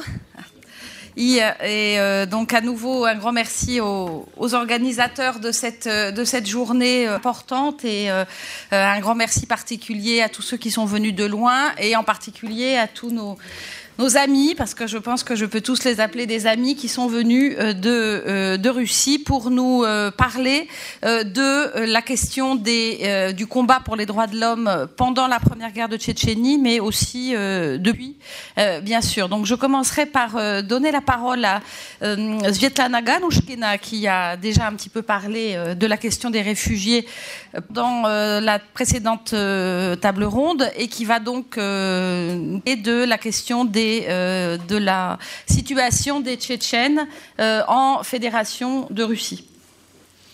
Donc, Svetlana, à vous le, la parole. Добрый день, уже почти вечер. Я тоже хочу сказать всем спасибо за то, что меня сюда пригласили, и за то, что я услышала очень интересные доклады, включая доклады моих коллег из России, потому что даже из них я узнала много нового. Э, я хочу сказать, что тема, которая мне обозначена в программе, эта тема называется «Положение чеченцев в России». Но э, я буду говорить не только о положении чеченцев в России, я буду говорить о положении жителей России в более широком смысле. Вот э, начиная с 2002 года, когда первый раз, во всяком случае в Германии, стал вопрос о том, что всех чеченцам пора отправляться в Россию обратно, потому что там уже мир и благодать, мы начали издавать э, доклады, о которых сегодня уже говорили, которые так и называются «Положение о положении в России жителей Чечни, вынужденно покинувших ее территорию». Ну, а потом к этому добавилась еще и тема жителей Чечни внутри Чечни и так далее. И вот, вот эти доклады, я просто их привела, привез, привезла как пример, вот их за несколько лет, несколько. И если в первых докладах мы указывали всех участников, всех тех, кто участвовал в их составлении, на чьи материалы мы ориентировались или как-то использовали, и даже были обиды, когда это не происходило, то потом нам сказали наши чеченские коллеги, что они просят нас э, больше этого не делать и их имена не указывать. А потом в последних докладах нам сказали, что мы просим уже вот так не выпускать, а делать эти книги только вот в таком вот виде и раздавать непосредственно, чтобы они не попали в руки тех, для кого они не предназначены. И это тоже показатель того, как меняется ситуация. И я еще раз хочу сказать, что в первую очередь вот эти наши доклады ориентированы были, те доклады, вот это не огромный материал, который делает вообще правозащитный центр «Мемориал», в частности, программа «Горячие точки», которым руководит Олег Орлов, а это именно доклады, которые ориентированы на миграционные службы европейских и других зарубежных стран, для России зарубежных для того, чтобы можно было понимать, почему и кому необходимо предоставлять убежище. Еще раз скажу, что мне бы очень хотелось надеяться, что убежище будут получать те, кто в них нуждается, и не только те, кто уже находится на территории Европы, что соответствует Конвенции 1951 года, но и более широкий круг людей, тех, кого надо спасать, когда им грозит опасность в России, непосредственно в России. Итак, э, поскольку мы сегодня немножко занимаемся историей, немного о первый вопрос, о котором я хочу говорить, это потоки беженцев из Чеченской Республики. Потоки начались, конечно, не только в связи с войной, они начались с 1991 года. И это, конечно, прежде всего был поток некоренного населения или тех э, чеченцев этнических, которые тоже были не согласны с существовавшим тогда режимом. Это было время, когда миграционная служба, по крайней мере, неэтнических чеченцев ставила на учет и представляла им статус, э, который называется у нас статус вынужденного переселенца. Это статус аналогичный статусу беженца, но э, для тех, кто имеет российское гражданство. То есть причины переездов на другие территории внутри страны из одного субъекта федерации в другой субъект федерации именно такие же точно, как вот говорилось сейчас в Конвенции 1951 года. Преследование определенной группы социальной, по политическим причинам и так далее. Я об этом говорить не буду. Так вот, к началу Чеченской войны 81 тысяча граждан России из Чеченской Республики стояла на учете и имела статус вынужденных переселенцев. Я не буду называть никакие цифры, которые не подтверждены документально. По той простой причине, как сегодня уже выяснилось, что бывают э, огромные разночтения. И э, вообще мы, как народ, в общем, достаточно восточного типа, воспринимаем часто число не как количество, а как накал эмоций. Э, так, так, уровень, уровень да, возбужденности. Потому что один наш депутат, например, здесь в Европе, я его слышала с расстоянием в неделю, у него количество мигрантов, прибывающих в Россию, было 5 миллионов, 10 миллионов и 15. То есть было ощущение, что за три дня к нам 5 миллионов въезжает. Ну, просто вот он распалялся, и, соответственно, менялось это число. К настоящему реальному Слуцкий, настоящему реальному количеству это ни малейшего отношения не имело. А вот когда мы говорим о тех, кто получил статус, это значит, что известно, где и когда он поставлен на учет. Это все четко и ясно. Поэтому речь идет о 81 тысяче. Это еще важно понимать, потому что сейчас очень эксплуатируются э, какие-то невероятные цифры, до 300 тысяч э, русских, которые покинули Чечню до первой чеченской кампании что, я думаю, не соответствует действительности, потому что эти русские все-таки, хотя бы половина из них, но вставала на учет и получала этот статус. За э, Первую Чеченскую войну получила статус вынужденного переселенца 147 тысяч человек. Среди них были чеченцы, но крайне мало. Почти что нет. А за Вторую Чеченскую войну мы получили сведения от Федеральной миграционной службы – уже такие. 600 тысяч, ну, у меня даже есть до, до единиц, поэтому тоже цифра, которая достойна доверия. 600 тысяч выехало из Чечни во время Второй войны, и 12 тысяч из них получило статус вынужденного переселенца, и в этом ответе миграционной службы сказано относящихся к некоренному населению. То есть совершенно ясно, что чеченцам статус не давали, просто не давали. Это было не просто так, а на самом деле это было даже, был некоторый акт, э, он назывался «Инструктивная телеграмма». Это, в общем, был приказ, данный в телеграфном виде, по всем миграционным службам субъектов Российской Федерации, где было сказано чеченцев по национальности, чеченцев по национальности не э, э, ставить на учет – учитывать, но не предоставлять им статус вынужденного переселенца. Объяснений, почему это так, не было. Это январь 95 -го года, когда люди вместе убегают из Чечни, которую бомбят российские вооруженные силы. Хочу отметить, что вот эта вот новогодняя бомбежка, когда в Москве шел, в Москве и в других городах по телевидению шел концерт невероятно бравурный, невероятно радостный, а мы сидели и ждали, когда же будет ответ, будут ли бомбить или нет, и к утру мы узнали, что Грозный бомбят. Он, между прочим, положил конец межэтническому характеру конфликта. Беженцы, которых мы опрашивали, говорили нам, что, ну вот рассказ одной женщины – кстати, у меня тоже есть по этому поводу статья большая. Почему-то она как-то вот... Я ее писала для выставки. Она называлась «Велика Россия, бежать некуда», и она не получила распространения. Сейчас я ее прочла, и мне показалось, что ее сейчас еще тоже можно было бы опубликовать. Она и существует только вот на итальянском, итальянском варианте. Ну, потому что выставка была в Италии, и для этого делалась эта статья. Там все вот эти вот этапы, э, все волны беженцев из Чечни, все описаны достаточно подробно, и там же описаны еще и характер взаимоотношений, и все, э, все те правовые акты, которые по этому поводу выходили. Так вот, рассказ одной из женщин, который в этой статье приводится. Она говорит, что было очень страшно, потому что э, отношение к русским было очень плохое. И у нее, у ее сына с чеченским мальчиком был конфликт, ну, маленькие дети, и она обоих нашлепала в нашем русском стиле. Чеченская мама пришла к ней и сказала, что чеченского мальчика бить нельзя. И что вообще вам, русским, следовало бы отсюда убираться, потому что вам все, скоро всем горло перережем. И сидела она одна с этим своим ребенком, напуганная до смерти. И когда начали бомбить, еще больше была, конечно, напугана, потому что у нее был очень плохо, подвал был очень плохо защищен.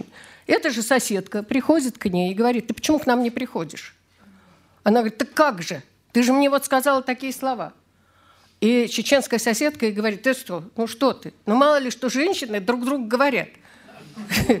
Это вообще не стоит. Конечно, приходи. И фактически эта чеченская семья взяла ее и помогала ей, пока она не смогла выехать из Чечни.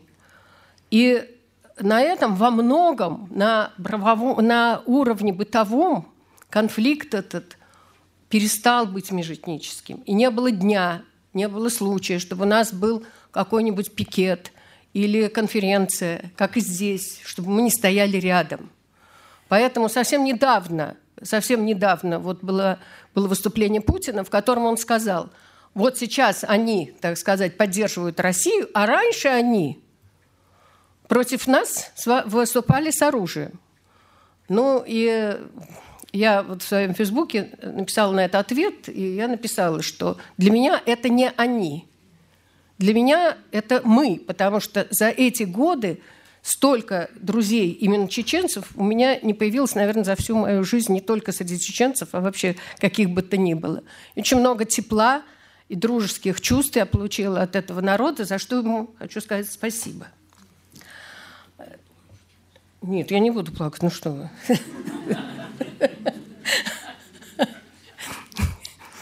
Вообще Олег имеет такое свойство комментировать мое выступление. Вот, значит, дошли, э, что же делало государство? Только с 95 -го года начались какие-то документы, которые э, были рассчитаны на то, чтобы помогать этим самым Э, внутриперемещенным лицам, как, в общем-то, в международном называют, по-нашему, вынужденных переселенцев или непонятно кому.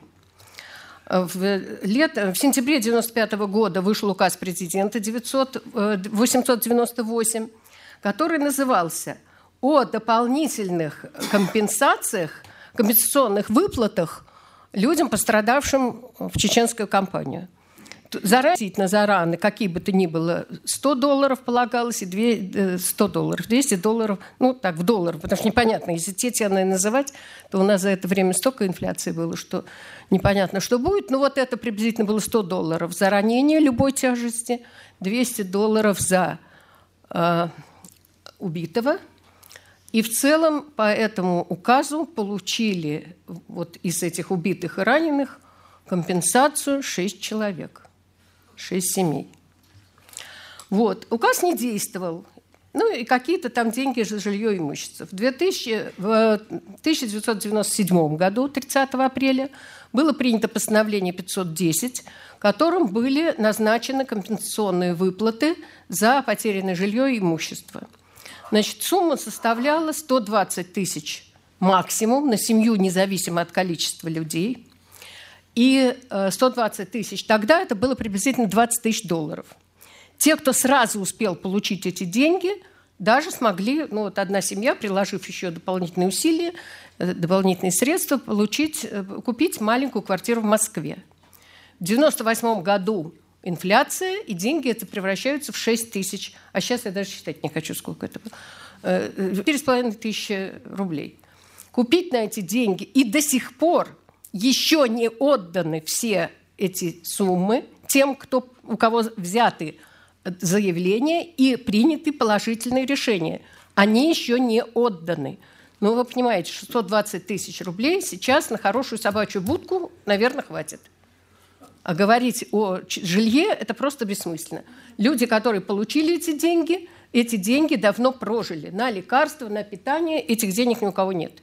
То есть это абсолютно бессмысленное дело. Ну и государство наше поняло, что оно, выплатив 39 тысячам людей эту компенсацию, оно платить ее перестало совсем. Это произошло уже довольно давно, почти 10 лет назад. А, в, за пределами Чечен... Э, э, то есть в, наоборот, внутри Чеченской республики в 2003 году тоже начались выплаты. Выплаты получили 5, 50 тысяч человек. Там была огромная сумма в 350 тысяч рублей. Сами это тоже деньги небольшие. Ну, в три раза ничего, это все равно ничего. Э, и деньги это были очень маленькие. Попытки Э, предъявить государству иск на возмещение реального ущерба фактически не выполнялись. Я знаю один единственный случай, когда в Чечне выплатили компенсацию за реально утраченное имущество.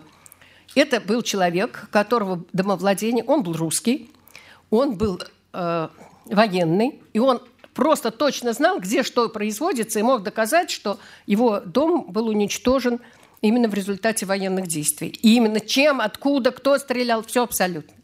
Я думаю, что их иск предъявлялся совместно Министерству обороны и Министерству внутренних дел. И я думаю, что именно поэтому даже, а не потому, что он был так хорошо обоснован, он получил эти деньги. Просто его коллеги пожалели. Это был один случай, единственный. И когда я об этом рассказывала на одном большом собрании, то э, судья Верховного суда – сказал мне, знаете что, Светлана Алексеевна, советую вам об этом много не говорить, потому что мы сейчас в Верховном суде это решение отменим. Вот. Я говорю, ну что, деньги заберете? Ну, это как пойдет. В общем, короче говоря, мы об этом говорить не стали. Два знаю случая, когда деньги были возвращены, наши адвокаты работали над этим в Европейском суде.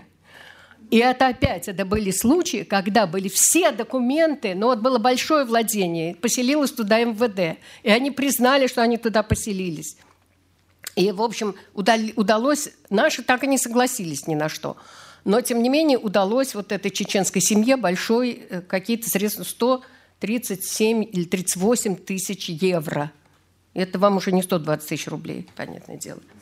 Ну вот, не, это тоже не бог весь что, ну, там у нас были некоторые ошибки сделаны. Пытались мы э, эти иски подавать в массовом характере, э, порядке, подали порядка там, 300, что ли, исков, которые составлял, тексты составлял Юрий Маркович Шмидт, вот известный, хорошо, очень известный адвокат. Нам их вернули все стопкой – и написали, что суды не могут разбирать эти иски, потому что они заняты делами э, э, обманутых вкладчиков. И даже не вкладчиках тогда. Ну да, вкладчиках. Те, кто, значит, надеялся на то, что участвовать будет в пирамиде и получит большие деньги в банке за огромные проценты, да, рассчитывая на них. А все это, конечно, лопалось, все эти пирамиды. И вот, значит, это, конечно, важнее, чем людям вернуть жилье. Э, в этом же постановлении 404 был пункт, в котором было сказано, что компенсации по 510 постановлению в течение двух месяцев нужно увеличить. Два месяца ничего не делалось, а через два, э, конечно, а через два года было принято новое постановление, которым этот пункт был отменен. Так что все, никто, конечно, не бьется за эти 120 тысяч, ну, потому что понятно почему. В 2010 году на встрече с президентом Медведевым я рассказывала об этой ситуации, и президент Медведев, сентиментальный человек, э, э, организовал комиссию, да, коми- рабочую группу при Министерстве Минрегионразвития, Министерстве регионального развития. Я входила в эту группу. Там мы продумали, как э, вернуть жилье и имущество чеченцам, компенсировать, э, ну, жителям Чечни, опять же, я говорю о жителях Чечни. Как это сделать, каким образом, разбили на три группы, работали, работали, работали и передали все это в правительство. И все. Правительство, Минрегион развития не ответило ничего. Вместо этого Минрегион развития был уничтожен. Теперь такого у нас нет. Министерство у нас никогда нет правоприемника. И куда это все делось, совершенно непонятно. Теперь Значит, у меня дальше переписка. Последняя, ну не буду всю переписку, ко мне бесконечные пачки писем о том, что же с нами, почему же это так, из разных регионов России, и, и русские, и чеченцы, и, и перемешку, самым разным способом, образом пишут. Я все это отправляю в правительство. Последнее мое письмо э, Медведеву звучит так. Уважаемый Дмитрий Анатольевич, обращаюсь к вам как председателю правительства Российской Федерации. В 2010 году президентом Российской Федерации Дмитрием Анатольевичем Медведевым правительство дано было поручение такое-то, такое-то, такое-то. Да? Объясните, пожалуйста, почему председатель правительства Российской Федерации под вашим руководством не выполняет поручение Дмитрия Анатольевича Медведева, который тогда был... Ну, знаете, это начинает, конечно, становиться смешным. Ответили мне от этого, э, от, на это ФМС и теперь уже Министерство строительства. ФМС ответила, что все на месте и все вернулись. И те русские, с которыми мы встречались совсем недавно на форуме переселенческих организаций из Чечни, они узнали от меня и из письма из Федеральной миграционной службы, что живут они не в Ростовской области, не в, там, в Переославле-Залесском, не в Москве, а все они дружно живут в Чечне, в которой все восстановлено и все замечательно. Наши попытки, вот Олег Петрович тоже это знает, судиться и пробовать э, русскоязычному населению вернуть в Чечне помещение, свелись только к, э, таки, к такому. Иногда, в редких случаях, суды в Чечне принимают решение о том, что это жилье этих людей, и никогда никому, кроме одного единственного случая, не были возвращены их владения. Живут там другие люди – я думаю, что с чеченцами происходит, с теми, которые там то же самое, потому что все это жилье превратилось в коммерческое. Это вот одна часть того, что я хотела рассказать. Вторая часть – это дискриминация. Дискриминация – это уже относится в первую очередь к чеченцам. Хотя не только к чеченцам, потому что в 1999 году было принято решение, что жителям Чечни, людям, приехавшим, более того, Северного Кавказа, не выдаются паспорта, загранпаспорта не выдаются и все. И этот приказ ну, понимаете, на, до какой степени он незаконен. Но он касался всех. Про, профункционировал он приказ, наверное, с год. Мы очень интенсивно с ним боролись, возмущались и спрашивали, почему. Но, тем не менее, он действовал. Потом стали понемножку анкеты брать, но анкеты, которые брали у жителей Северного Кавказа, были совершенно фантастические. Там надо было написать, если у вас родственники на территории Чеченской Республики, и назвать всех поименно – ну вот, понимаете, русскому человеку назвать родственников по имену еще куда не шло. Назвать родственников по имену чеченцу, ну, это похоже на анекдот. Вот. Далее, а, конечно, особенно в, во вторую чеченскую, да и в первую тоже, началась настоящая э, чеченофобия. Она развивалась на фоне определенных высказываний наших э, руководящих деятелей. Ну, я уже не говорю о Лужкове, который, что бы ни случилось, он только приходил на место, делал вот так и говорил, чувствую чеченский след. Вот. Э, ну, вот, а ему бы работает, может, охотиться без собаки можно точно. Вот. Э, чувствуют чеченский след. И все говорили, это чеченцы. Я со своими знакомыми говорил, ну как же, Лужков уже знает, что это чеченцы. А он только почувствовал чеченский след. Потом в ряде случаев выяснялось, что чеченцы к преступлению никакого отношения не имеют. Но тем не менее, не разрешали у себя регистрировать людей. Как только появлялся кто-то из Чечни, являлась полиция. Полиция являлась вообще в чеченские дома к нашему одному из очень известных адвокатов Абдуле Хамзаеву, который вообще большую часть своей жизни прожил в Москве, был очень уважаемым среди адвокатского сообщества. До этого был один из очень, одним из очень крупных московских прокуроров, который расследовал, не буду говорить, но очень известные дела. Очень известные дела. И который, кстати говоря, о независимости говорил так. Мне Чечня мала. Это был огромный человек такой. Вот, он защищал шевелюры. Мне мало, я советский прокурор, мне нужна большая страна, но в ней должен быть порядок. Э, и он защищал, э, защищал семью Хеды Кунгаевой, убитой полковником Будановым, как многие здесь знают. И на самом деле он на этом погиб, потому что у него был инфаркт, он еще умудрился восстать после этого, довести дело до конца, и буквально вот совсем-совсем скоро после приговора он скончался. Так вот, к нему в дом вваливались эти вот значит, милиция начинала проверять, кто он такой, чем он занимается, чем занимается его семья, дочь, внук и так далее, и так далее. И это было со всеми. К нашей э, чеченской сотруднице, которая, естественно, приняла свою семью, она замужем за русским, с русской фамилией, но узнали, что у нее семья, часть семьи в Чечне, приходили, фамилия ее Рогозина, и ей, значит, э, задавали вопрос, а вы понимаете вообще, кого вы приняли? Вы знаете, кто это такие? То же самое было с ее дочерью. Им объясняли, что собой представляют чеченцы. Отнималась аренда, э, выгоняли не только людей, которые снимали квартиру, но и бизнесменов, которых были, которых, у которых были в аренде э, какие-то помещения. Отъем бизнеса был совершенно нормальным явлением. Ну, вот я уже не говорю об отказе, конечно, регистрировали, ничего не регистрировали, ни бизнес, ни людей, ничего совершенно. На улице проверяли документы. Значит, ситуация такая, вот картина. Я иду с чеченкой, нас останавливают, чисто физиономически, конечно, ее останавливают и говорят, пройдемте. Я говорю, я пройду с ней, вы мне не нужны. Я говорю, а вам мне вот нужно.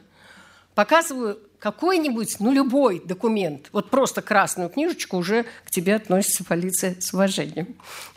А у меня было тогда удостоверение члена Совета при президенте. Подходим, он спрашивает, где она живет, почему она не зарегистрирована, потому что ваши же собратья не регистрируют. Она живет у меня – ну ладно, из уважения к этой женщине я вас отпускаю, говорит он. Ко мне, то есть, уважение. Я говорю, скажите, пожалуйста, а вот вы лично, вот как вы думаете, так можно поймать террористов? И очень интересный ответ. Он говорит, неужели вы думаете, что я хочу поймать террориста? Не дай мне Бог встретиться в своей жизни ни с одним террористом. Я выполняю приказ – никакие террористы меня совершенно не интересуют. Мне нужно отчитаться, что я за день проверил столько-то чеченцев. На улице вот вижу, проверяют документы. Спрашиваю, а у меня не хотите? Нет, не хочу. Я говорю, а почему вы этого человека проверили? У вас должна быть ориентировка. Вы вообще знаете, это вот очень хорошо действует, сказать, например, вы знаете ли, 39-й пункт устава патрульно-постовой службы. Не важно, что вы его не знаете, главное, что он тоже его не знает. Значит, он говорит, что я нарушил? Я говорю, у вас должна быть ориентировка. И тут он вытаскивает мне вот такую простыню и говорит, да, вы правозащитник, да? Вот у меня тут 250 имен, вот у меня ориентировка. Вот вы скажите, как я буду работать? Я говорю, а почему меня не остановили? А потому что я вижу, что вы по возрасту, по полу и по фамилии, ну, не по фамилии, а по внешности, да, не похожи на эти 250 фамилий. Ну, действительно, как можно работать в таких условиях? Понятно, что то, что им велено, то они и делают. Далее. А, что происходит сейчас? Мне, наверное, пора закругляться скоро, да? Ну, мне еще пять минут. Что происходит сейчас? Конечно, сейчас таких безумных проверок на улице нет.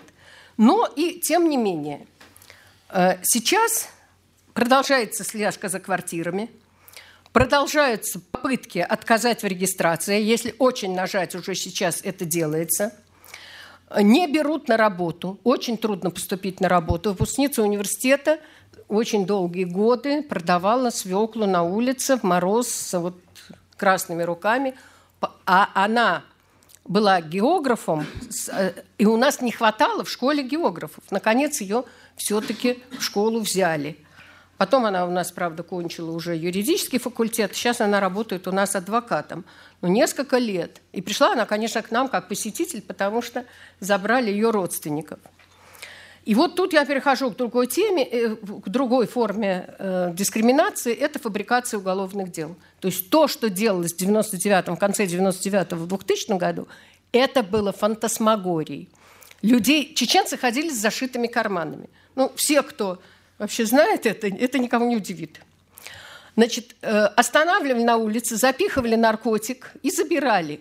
Идея была простая – изолировать чеченцев, чтобы, не дай бог, не знаю, что, не дай бог, вот с чем пришла эта Роза наша? Она пришла со своей родственницей, у которой забрали мужа.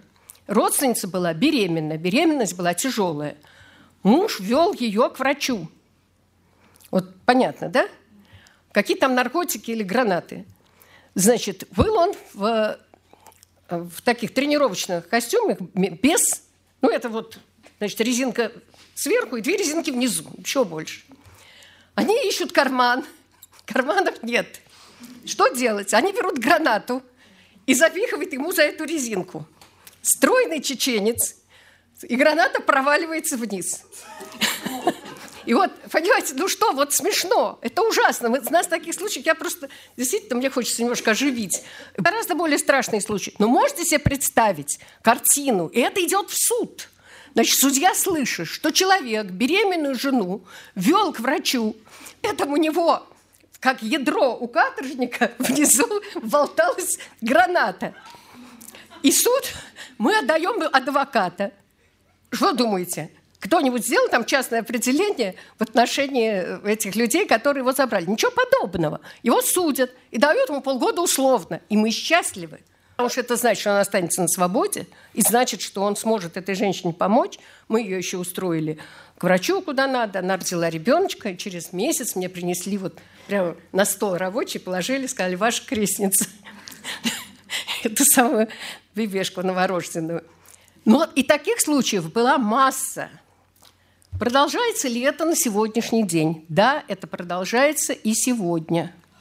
Это продолжается и сегодня так же, как это было. Только меняются формы.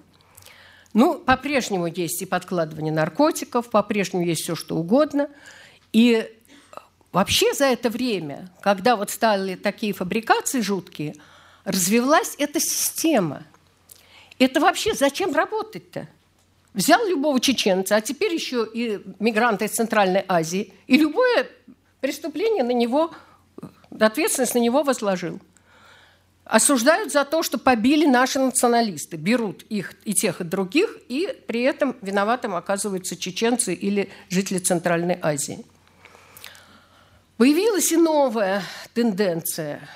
Э, конечно, я понимаю и совершенно одобряю – такое отношение, что люди не должны воевать на чужой территории.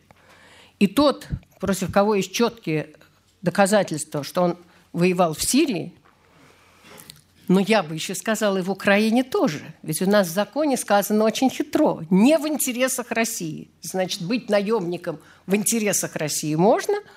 А что это значит? Знаете, я думаю, что Россия разная, и у каждого свой интерес. У разных групп. Вот у меня никакого интереса нет, кроме позора, что наши военные воюют в Украине. Вот. Но, тем не менее, я за то, чтобы людей за это осуждали. Но когда эти дела начинают придумывать, когда у нас сейчас есть несколько молодых людей, которых мы защищаем, и у которых есть все доказательства, что они учились или работали в Турции и не покидали Турцию, а их продолжают судить, конечно, это только провокация, чтобы люди ушли воевать куда-то в другое место. И таких дел становится все больше. Вот. И еще один момент интересный. Теперь дискриминируемыми оказываются не все чеченцы, а есть правильные чеченцы. Это правильные чеченцы, это чеченцы, которых поддерживает Рамзан Кадыров – нам уже жаловались, мне рассказывал, кстати, об этом Игорь Каляпин, но мне жаловались и другие люди, что вот нахулиганили на улице, их забрали, а через полчаса полиция жалуется, не кто-нибудь. Их надо отпускать, потому что Рамзан сказал, их брать нельзя. И у меня есть такой вот как раз о чеченцах, которые, э, таких вот правильных чеченцев, которые кормили кого надо, пришли адвокаты и рассказали историю о том, как трех ребят, вот трех ребят чеченцев забрали, заменив ими чеченцев. Пустили. И адвокаты ничего не могут сделать. Все знают, кто побил полицейских, все знают, что произошло. Собака Гамма, которая не была ангажирована по какой-то причине, указала на дом, куда ушли те, кто совершил это правонарушение или преступление, там драка была обоюдная. Будет вот этих трех ребят – которые просто оказались вот рядом на улице, и их забрали. И сделать ничего нельзя. Мы были на конференции, где мы только не были. И привыкшие к нам обращаться наши подопечные обращаются к нам, конечно, когда их еще, и с ними плохо обращаются в тюремной системе. Потому что в тюрьме часто и не понимают, как нужно э, обращаться с мусульманами и какие у них потребности – и кроме того, есть инструкция. Для того, чтобы мы... Э, у нас есть такая программа, которая называется э, защита от дискриминации жителей Чеченской Республики, я все-таки предпочитаю говорить о жителях. Хотя, конечно, это в первую очередь касается все-таки этнических чеченцев. В тюремной системе, и время мое стекло уже явно, да? Ведущие, и стекло. Вот, поэтому последняя фраза. Да, вот, последняя фраза буквально. Значит, мы э, развивали этот проект, мы заказали в Институте этнологии вот такую вот книжку «Положение мусульман в местах принудительного содержания». Автор, вот он сегодня выступал перед нами, это Ахмед Арлыкапов. Совершенно замечательная вот эта вот книга, исследование, научное, настоящее, которое, оказывается, может служить не только для э, сотрудников пенитенциарной системы, но еще и адвокатов, которые защищают мусульман и знакомятся вообще с тем, что они должны знать для этой защиты – вот по этой вот книжке. Наш адвокат один, который защищал группу мусульман, он говорит, что он откры- открывал и зачитывал отсюда куски. И оказывалось, что он знает больше, чем судья, больше, чем прокурор и больше, чем подсудимые мусульмане. Вот. Да, что неудивительно, конечно, потому что это написано серьезным человеком. Э, ну и вот доклад о положении жителей Чеченской Республики в местах лишения свободы. И в этом докладе много о том, что врачи принимают решение о том, что э, несовместимо состояние человека. Ну, например, человек был расстрелян во время задержания, тем более искали не его, а он так попал, рядом в машине оказался. У него парализованы обе ноги и рука. Он получил наказание, и ему еще повесили бирку, склонен к побегу. Другого чеченца, у которого нет ноги, его помещают, и тоже было решено, что он не может таких условиях проходить врачами. А суд, в Грозном, между прочим, суд, принимает решение, что нет, пусть отбывает наказание. Его постоянно держат в СИЗО, в ШИЗО, извините, ну, в общем, наказывают.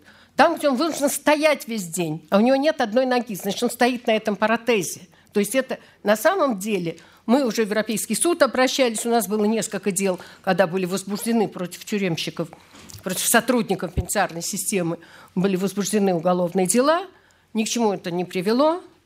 И один человек, вот, которого тяжело избили, он освободился и через три месяца скончался. Ну вот, собственно. А, и заканчивается этот доклад – Э, расшифровкой видеозаписи, которая у нас есть. Эта видеозапись сделана в тюрьме, конечно, скрытой камерой, когда чеченец приходит к начальнику отряда и спрашивает его, задавая его такие прямые вопросы. Ну вот вы же знаете, что мы э, соблюдаем режим, ходим в столовую, сделали здесь ремонт, вы попросили еще что-то, мы это сделали. Мы же выполняем дисциплину, мы не связываемся с криминалом, работаем. Почему? Мы все время сидим. И вот там это видно, а здесь это только текст. Этот сидит, ему видно неловко, держится за щеки, за лоб, потом говорит, ты же понимаешь, я с тобой вполне согласен. Но если бы у меня не было такой инструкции, я бы этого не делал. Вот, наверное, все. Спасибо.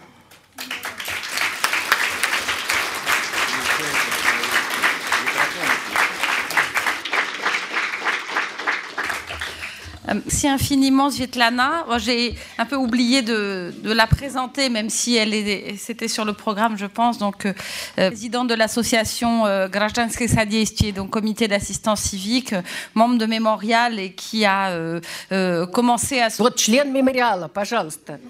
Совета правозащитного центра и правления общества Мемориал et que j'ai eu le grand, comment dire, que j'ai eu la grande honneur de, avec qui j'ai eu le grand honneur de faire connaissance euh, à un des meetings qu'elle vient de rappeler en janvier ou février 95 euh, contre contre la première guerre de de Tchétchénie. Et donc je pense que c'est vraiment important qu'on ait ce ce panel avec les, défenseurs euh, des droits de l'homme russes euh, aujourd'hui. Il y a il y a quelques temps, il y avait une, une autre réunion avec des d'autres défenseurs qui étaient organisés et puis il y avait cette discussion qui qui tourne parfois un peu disons, à la, sorte de confrontation et un peu géopolitique, et on dit les Russes d'un côté, les Européens, ou la Russie, l'Union européenne, et il y a un des, des, des, qui était là, de l'ONG Agora à Kazan, qui a très justement, je trouve, rappelé que nous aussi, nous sommes la Russie, donc on ne peut pas dire les Russes, la Russie de manière générique de, cette manière, et la Russie est très diverse, et il y a aussi justement toutes ces personnes pour la, pour la représenter.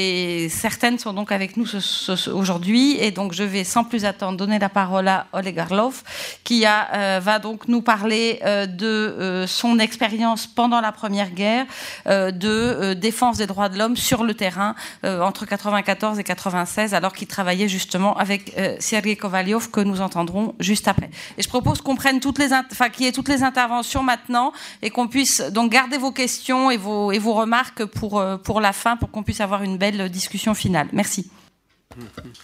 Спасибо за предоставленную возможность э, здесь выступить. Все-таки я не о своем опыте, а о нашем общем опыте буду говорить. И, конечно, после таких блестящих аналитических докладов, которые сегодня здесь прозвучали, э, мне не так выгодно выступать, потому что получается какое-то такое воспоминание ветерана о своих э, делах минувших дней, что далеко не всегда интересно. Но, тем не менее, э, задача такая.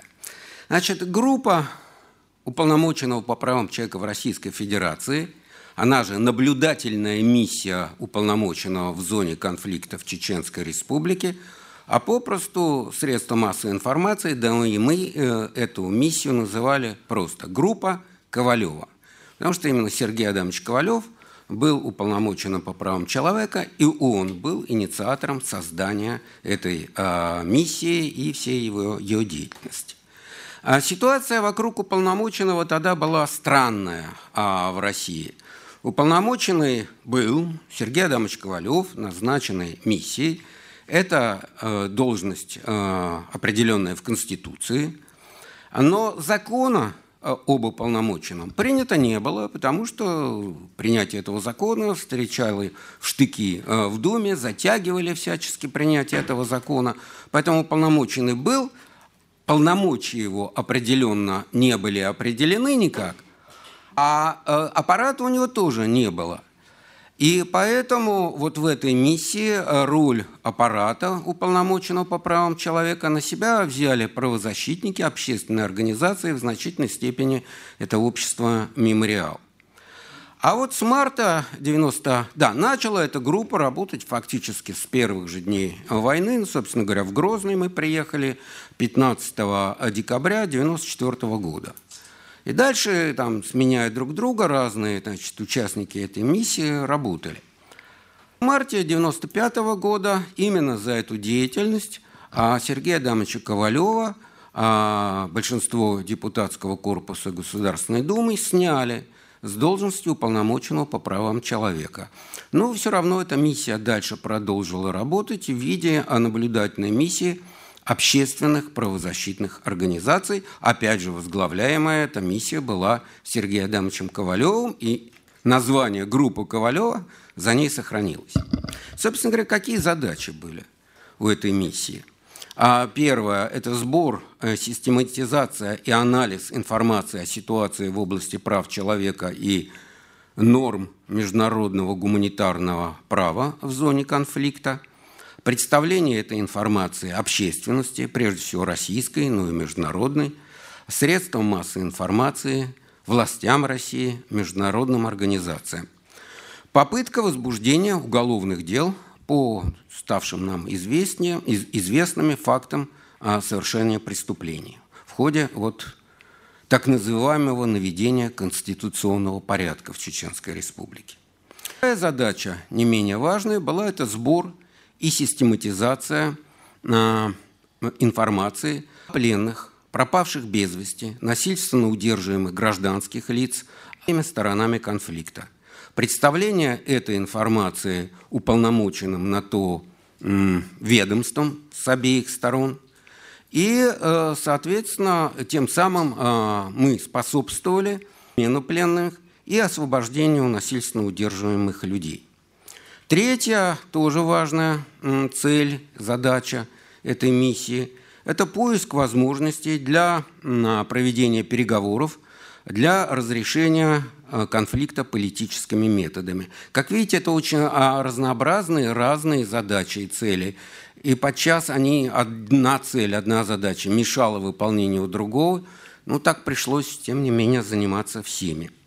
А миссия Ковалева э, встретила довольно большую поддержку в части российского общества, прежде всего со стороны тех, кто придерживался демократических убеждений. Э, на, вот, э, способствовала эта миссия наша созданию такого довольно широкого на тот момент антивоенного движения в России.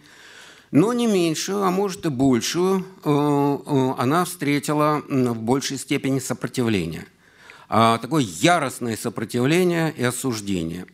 С чьей стороны? Ну, прежде всего, это со стороны официоза, со стороны власти. Вспомним, а, что у власти тогда находился президент Ельцин, а демократический президент, избранный демократический и позиционирующий себя как единственная надежда демократии в России. Именно этот президент и его ближайшее окружение и развязало чеченскую войну. Но вокруг него по-прежнему оставались, э, так сказать, окружать его часть тех, часть, конечно, тех демократических сил, которые ему э, помогали прийти к власти. И э, эти люди стали нашими ярыми противниками. А с другой стороны, также на нас нападали, осуждали, клеветали оппозиция Ельцину, оппозиция коммунистическая и оппозиция националистическая. С третьей стороны – противниками нашей деятельности, а, было то, что досталось тяжелым наследием от Советского Союза, а именно силовые ведомства а, Советского Союза. И армия, и МВД нереформированная, и прокуратура, и ФСБ практически оставшиеся, как КГБ. Да? А, собственно говоря, вот эти силовые ведомства тоже были за войну и против нашей деятельности. Таким образом, вокруг поддержки Первой Чеченской войны в России сложился такой странный, на первый взгляд, противоестественный альянс. С одной стороны, демократические президенты, остатки демократических сил вокруг этого президента, кто там остался. Те, кто хочет повернуть Россию вспять, назад от пути к демократии, назад в сторону авторитарной империи. Ну и более или менее они, эти люди, которые хотели повернуть Россию вспять, успешно использовали а, Первую Чеченскую войну для такого поворота. Собственно говоря, мутация а, демократического режима в России произошла именно а, вот а, в этот период, на мой взгляд. А, таким образом, а, миссия Ковалева была не только масштабной правозащитной правозащитным проектом, но и частью такого общего сопротивления, движения сопротивления, поворота в России в сторону авторитарной империи. Ну, как вы видите, сопротивление не очень удалось. Россия сейчас является авторитарной империей, к сожалению. А началось все тогда. Так вот, по отношению к наблюдательной миссии Ковалева наши противники постоянно а, распространяли ложь, на основе которой э, формировались мифы. Мифы, которые сейчас очень по-прежнему э, распространены в России, мифы, которые воспроизводят и нынешний режим, и его сторонники. Первое.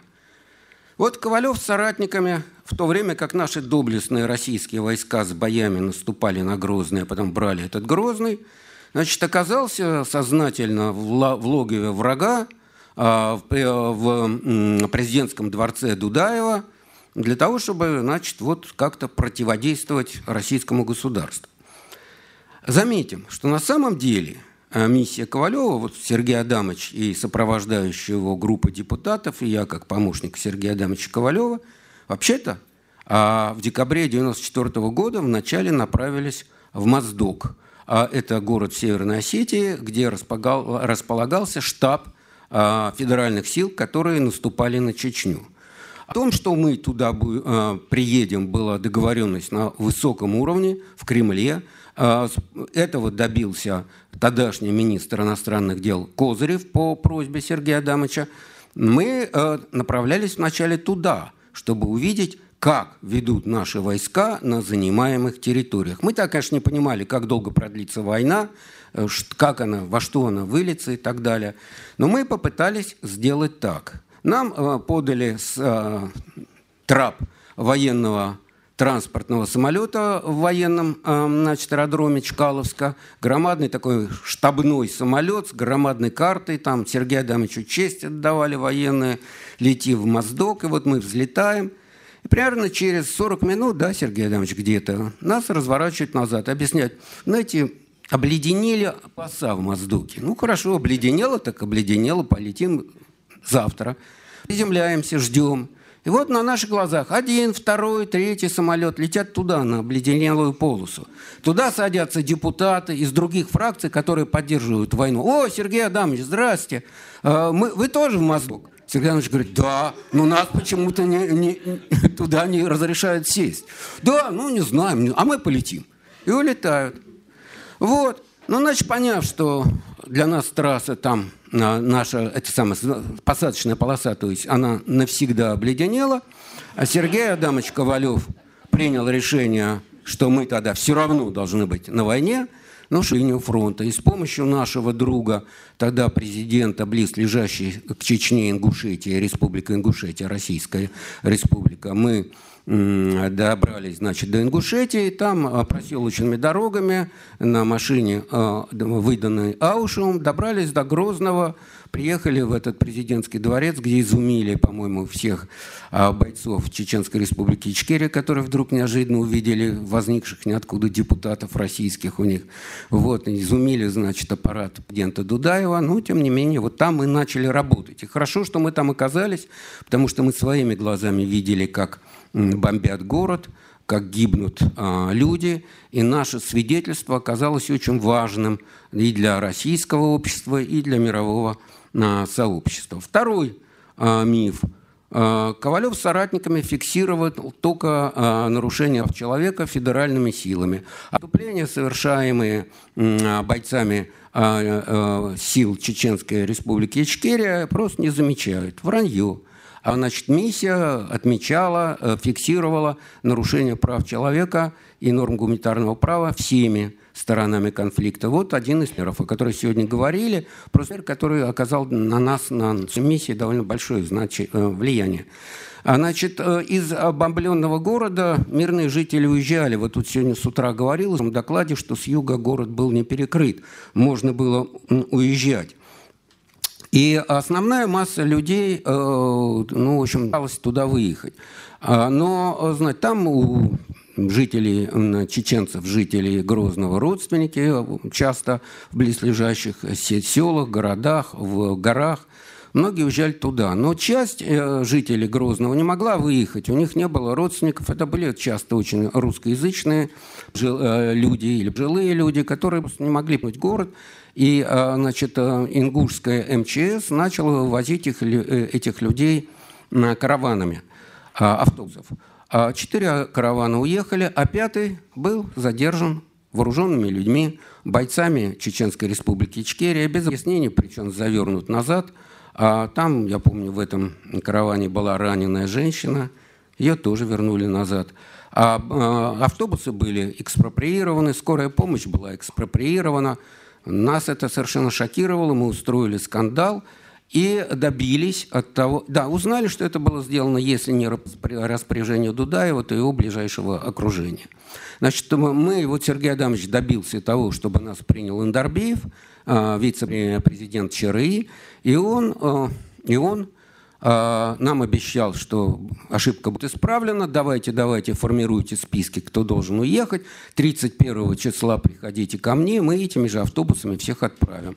И вот мы пришли 31 днем в президентский дворец именно для этого, со списками людей для встречи. И в этот момент а, мы узнаем, нам сообщают, что мы даже не можем выйти из дворца, вокруг начались бои, город штурмуется. И мы так остались в президентском дворце, на несколько дней просто не могли выйти наверх. А когда мы вышли, мы не узнали города, города того, который мы видели, когда мы спускались. Он, хотя он бомбился, но он был все-таки еще относительно цел. Когда мы вышли, его не было. Э, было зарево красное от горящих домов и черное от дыма и развалины. Уже города Грозного, такой, как он был, уже не было. А миф э, третий Ковалев призывал российских солдат сдаваться чеченским формированием. Вранье. Никогда ни Ковалев, ни члены его миссии такого не делали. Действительно, в этом городе горящем, а после провала штурма российского, часть российских подразделений оказались в окружении. И Ковалев, да, по предложению Масхадова. Но Ковалев честно связывался с этими а, командирами этих окруженных подразделений для того, чтобы спасти жизни и тех, и других бойцов, предлагал им что?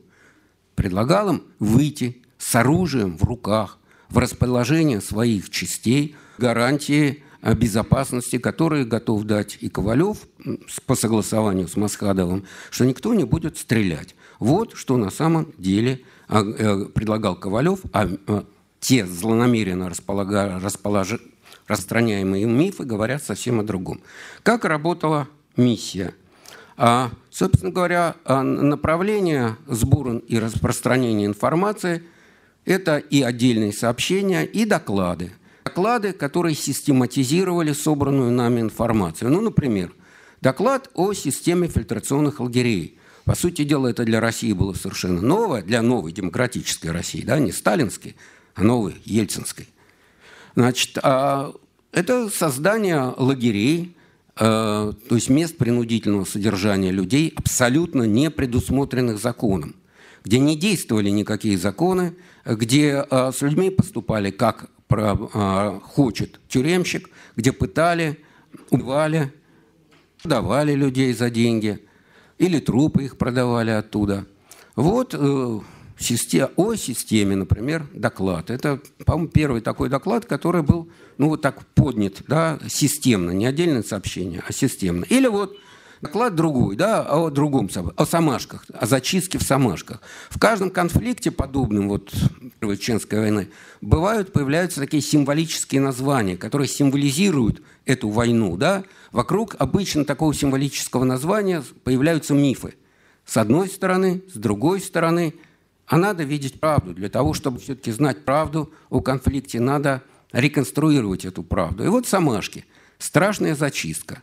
И два мифа. С одной стороны, миф о том, что доблестные российские войска под гарантией мирных жителей вошли спокойно в село, а им в спину начали стрелять неожиданно. Дальше развернулись страшные бои. Вот чеченцы так коварно поступили. И, значит, в результате боев, не что-то другое, погибли мирные жители, и было в значительной степени стерто с лица земли это село. Миф другой. Мирное село, уже с чеченской стороны, мирное село, никаких там не было вооруженных людей совсем, зашли неспровоцированно на российские войска и начали э, сжигать, убивать людей, и дошли до того, что повесили какое-то количество даже детей. Ну вот для того, чтобы сформули... Э, сформировать какую-то, на наш взгляд, реальное событие, нам пришлось работать несколько месяцев. Несколько месяцев группы э, разных э, участников миссии Ковалева, меняя друг друга, приезжали в это село, собирали информацию. Первый раз попадали туда, когда село было еще блокировано с трудом там тайными тропами. Потом, когда оно уже не было блокировано, опрашивали массу людей, и удалось мне некую, как мы, нам кажется, написать правдивую историю о том, как в селе действительно была небольшая группа вооруженных бойцов чеченских формирований. Как они оказали сопротивление ходящих в зачистке туда а, федеральным силам. Бой был недолгий, Э, и э, чеченцы вооруженные покинули село, после чего э, туда зашли войска, и началась карательная операция. Карательная операция, сугубо карательная, это уже никакие не боевые действия, сопровождаемые казнями, убийствами, сожжением домов. Но, слава богу, информация о повешенных детях не подтвердилась. Вот это вот стиль работы нашей наблюдательной миссии.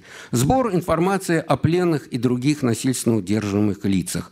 Первые, кстати, списки э, пленных российских солдат, э, взятых в плен чеченцами, э, был, собственно говоря, представлен российской власти Сергеем Адамовичем Ковалевым, когда он из Грозного в первый раз вернулся в Москву. И дальше, по мере возможности, мы такие списки передавали, а уже Э, Саша, если не ошибаюсь, где-то в конце лета, да, 95 -го года, вот Александр Черкасов. Ну, да, да, Александр Черкасов и Ольга Трусевич поименно работали то в расположении бойцов Чеченской республики Ичкерия, на военной базы а, в Ханкале, а, получая такую информацию, систематизируя, создавая списки, передавая одной стороной, второй стороной. Почему? Потому что, несмотря на все отрицательное отношение к, э, к нашей миссии со стороны властей России, мы были единственным источником, который подчас мог сообщить информацию о пленных о российских солдатах. Они были тоже в нас заинтересованы. Ну вот эта работа. Содействие переговорам. Это Сергей Адамович расскажет более подробно, но просто если вначале они не удались, объяснить, почему Сергей Адамович наше содействие наталкивались на полное непонимание сопротивления, то ведь в Буденовске-то, Буденовске, где был совершен страшный террористический акт Шамилем Басаевым, а, захвачено более 1600 плен, а, заложников, а вот штурм повалился, то благодаря миссии Ковалева удалось добиться приговоров, удалось а, спасти большую часть этих заложников от неминуемой иначе гибели. И, в общем, в конце концов добиться в условиях освобождения, да, а, добиться того, что на, ну, на несколько месяцев война была приостановлена, начались те самые переговоры, к которым мы призывали. Почему это не удалось, в конце концов, и продолжилась война? Это должно быть, конечно, отдельным докладом, но все-таки был результат и в этом направлении. В целом, как вы знаете, Первая Чеченская война закончилась поражением военным и политическим а, России. Но результат этот поражения России не превратился, на мой взгляд, в победу независимой Чечни. Не превратился. Почему это сегодня тоже об этом говорили? Ну, в частности, мне кажется, что общество и чеченское, и русское, российское – не смогло осмыслить последствия этой войны. Да, наша работа миссии не прекратилась с окончанием войны и хасавюртовских соглашений заключения. Вот книжка, да, где итог нашей работы, вот с нами данные были собраны, она представлялась разным политикам, властям, и в Чечне мы представляли. Казалось бы, вот она так и называется «Россия-Чечня. Ошибок и преступлений».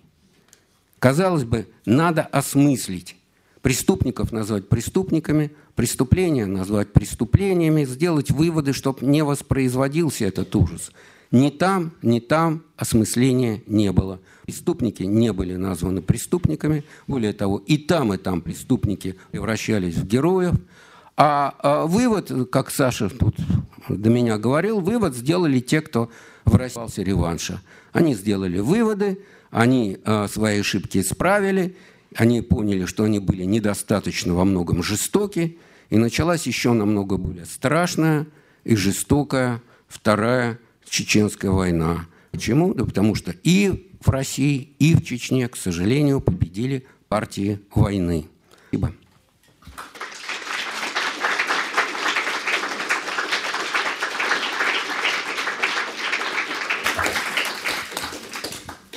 Euh, merci beaucoup, euh, Alec, pour cette euh, présentation, qui sont beaucoup plus que des souvenirs de vétérans de la paix.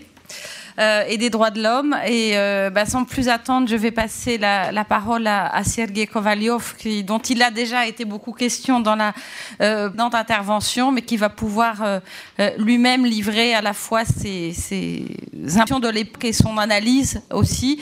Et je veux juste dire que je crois qu'on voit à quel point, avec toutes ces interventions, euh, la question de euh, la Tchétchénie est totalement insérée dans l'histoire post-soviétique de la Russie, sans revenir bien sûr à des, à des temps plus anciens, mais à quel point que ça soit sur la question des, des euh, de ce qu'a rappelé Sacha Tcherkassov tout à l'heure, de la, la, manière dont les événements de 93, par exemple, vont aussi mener à euh, la décision de la guerre, que ce soit sur la question des, des euh, de, de, la position et de la situation des Tchétchènes en Fédération de Russie, des, des, des de la discrimination, une discrimination qui s'étend aussi à d'autres euh, d'autres personnes et à d'autres groupes sociaux aujourd'hui, que ce soit les, les questions de, de complement de la police, de la justice. On voit vraiment à quel point la, la, la, la Tchétchénie ou la question tchétchène euh, se, peut aussi se, se, présenter comme un euh, révélateur, je dirais, d'autres d'autres tendances. Mais voilà, Sergei Adamovitch, à vous la, la parole. Уважаемый Уважаемые господа, друзья, огромное спасибо за организацию этой конференции и за приглашение на нее. Должен сказать, что я отойду от предложенной мне темы. Вот почему. Вот почему. Есть замечательная справка – составленная Олегом Орловым и э, Александром Даниэлем, э, очень лаконичная э, и очень толстая. Э, читать эту справку э, было бы содержательно, но безумно скучно. А пересказывать ее было бы ужасно длинно. Э, э, собственно говоря, справка это – это наши, и вовсе не только наши, попытки э, э, убедить э, власти, совсем не только военных, как обозначено в предложенном мне, в предложенной мне теме, власть, а убедить в необходимости мирного решения и провал каждой из этих попыток. Так вот, я об этом это пересказывать не стану, а, а, и советую вам эту распечатанную справку э, посмотреть э, э, и, э, и а, а по возможности перевести. Ну, конечно, это не сейчас, но, но все-таки это, это по-моему, очень ценный, э, э, э, очень ценный материал. А вот вот заглянувши в справку, вы легко убедитесь, что ни полномочные представители верховной власти России, ни сам президент, ни тем более военное командование нисколько не задумывались о поисках мирного решения конфликта. Они вели лицемерную игру, чтобы осилить и обмануть общественное давление. Недостаточно мощное, но вполне заметное – и явно делали ставку на жестко продиктованное силовое преодоление чеченского народного волеизъявления. Уж было ли это волеизъявление основательно и хорошо выражено, это совсем другой вопрос. Пока я не буду входить в оценки. А вот о том, что предшествовало событиям, описанным в справке, коротко скажу. К сожалению, совсем два слова – к сожалению, потому что э, э, была интереснейшая предыстория. У меня есть веские основания предполагать, что Борис Николаевич Ельцин был под властью энергично внушаемой ему уверенности. Вы гениальный мастер рубить гордиевые узлы. Вспомните 1993 год и действуйте. Борис Николаевич был человеком решительным, самоуверенным и воспитанным долгой школой партийной карьеры. Так что выбор властной позиции был предрешен. Война. Доказательство этого бессовестного, бездарного выбора можно обнаружить в воспоминаниях некоторых участников дискуссии в Совете Безопасности 29 ноября 1994 года. То есть всего через три дня после сокрушительного провала танковой атаки на Грозный которая беспомощно имитировала грозные силы внутричеченской антидудаевской оппозиции. А на самом деле была прозрачно, бестолково, кое-как организована э, Сергеем Владимировичем Степашиным и его ведомством ФСБ. Танкистам вооруженных сил РФ э, предложили хорошо и быстро подзаработать. Согласившись отпра... Согласившихся отправили в бессрочный отпуск, числя добровольцами, пришедшими на помощь здоровым силам чеченского народа. А, и посадили в невесте, откуда взявшиеся танки упомянутых здоровых сил. Ну, езжайте в Горький, покажите Кузькину мать распоясавшимся сепаратистам. Поехали. Слава Богу, весьма многие степашинские добровольцы не погибли, а попали в плен. Часть из них Дудаев отдал на поруки группе депутатов Госдумы во главе с Явлинским. Это и был не единственный, но очень надежный источник сведений о незатейливой кремлевской авантюре. В общем, схема в точности такова, как сегодня, когда отправляют добровольцев, на этот раз преобладающим, в преобладающей доле подневольных, защищать незалежность э, двух э, э, самозванных государств Восточной Украины. Дураки потому и дураки – что ничем не уме... ничему не умеют учиться, даже искусству маскировать подлость. Вернувшись э, к, вернусь к Совбезу 29 ноября. Именно там, как было уже сказано, решили начать молниеносную и потому практически бескровную военную кампанию. Решили единогласно, как и полагается советской номенклатуре, главная задача которой – угадать, чего хочет набольший. Впрочем, была маленькая заминка.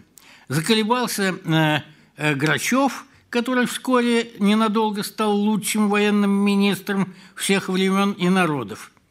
Уж он-то худо-бедно знал, что блицкрик не получится. Ему мягко намекнули, что негоже ронять репутацию военных. Он одумался и голосовал, как все – все эти сведения, разумеется, не публиковались. А, но, как теперь часто говорят журналисты, источник мне известен, и я ему всецело доверяю.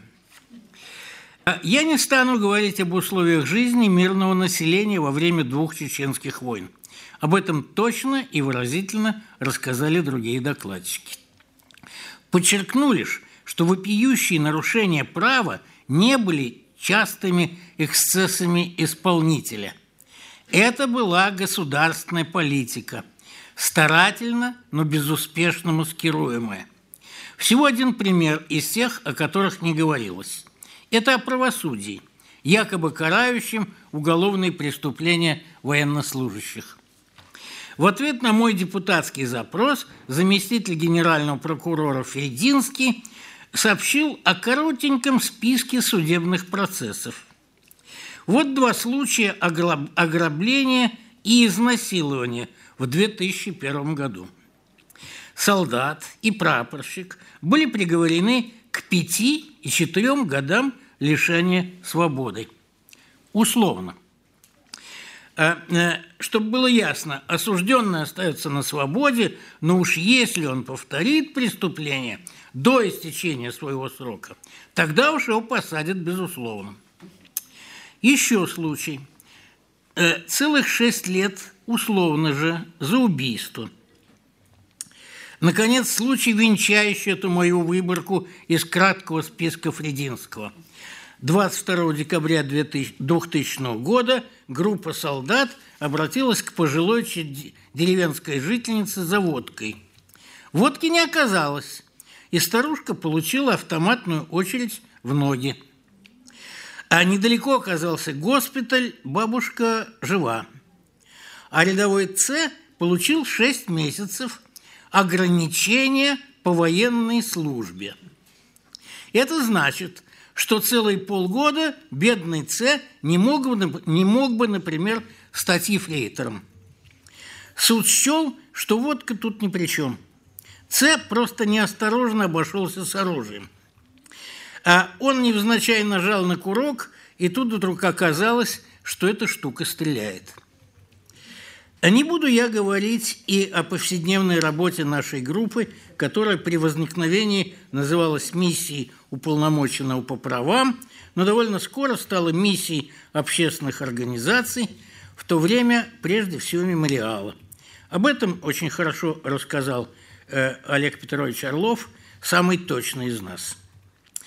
А для меня совсем не прост вопрос об оценке наших результатов – но скрупулезный, по возможности самый подробный мониторинг событий и обстоятельств, затрагивающих права, условия жизни, да просто и саму жизнь и смерть людей, независимо от веры и национальности. Миротворческие и правозащитные попытки за редчайшими единичными исключениями безрезультатные. То есть, может быть, где-то, неведомо где – какие-то смутные влияния наших попыток понемногу накапливались. Как обнаружишь эти влияния и чем их доказать? Вот тут и грянул Буденовск. Быть может, прав э, э, э, Саша Черкасов, полагая, что как раз в разрешении Буденовской трагедии хоть как-то сказались прошлые наши безрезультатные попытки. Я буду краток. Сам по себе маршрут Басаевского отряда – позорное свидетельство о российских армейских порядках. Террористы ехали в крытых грузовиках. Те же, кто был в сопровождающей легковушке и в кабинах грузовиков, были одеты в российскую военную форму. Многочисленные блокпосты на дорогах преодолевались просто ссылкой на груз 200, то есть трупы – подкрепленный одной-двумя 100-долларовыми бумажками. Первая неудача постигла эту систему в Буденовске. А тогда террористы разгромили милицию, городскую администрацию и организовали оборону большой больницы, в которой сосредоточили, ну, по разным сведениям, полторы-две тысячи заложников, пациентов и горожан, которых согнали в больницу – Довольно быстро боевики были окружены значительными армейскими силами. Э, руководили осадой три министра. Степашин, ФСБ, по-моему, Ерин, да? Ерин, МВД и вице-премьер Егоров.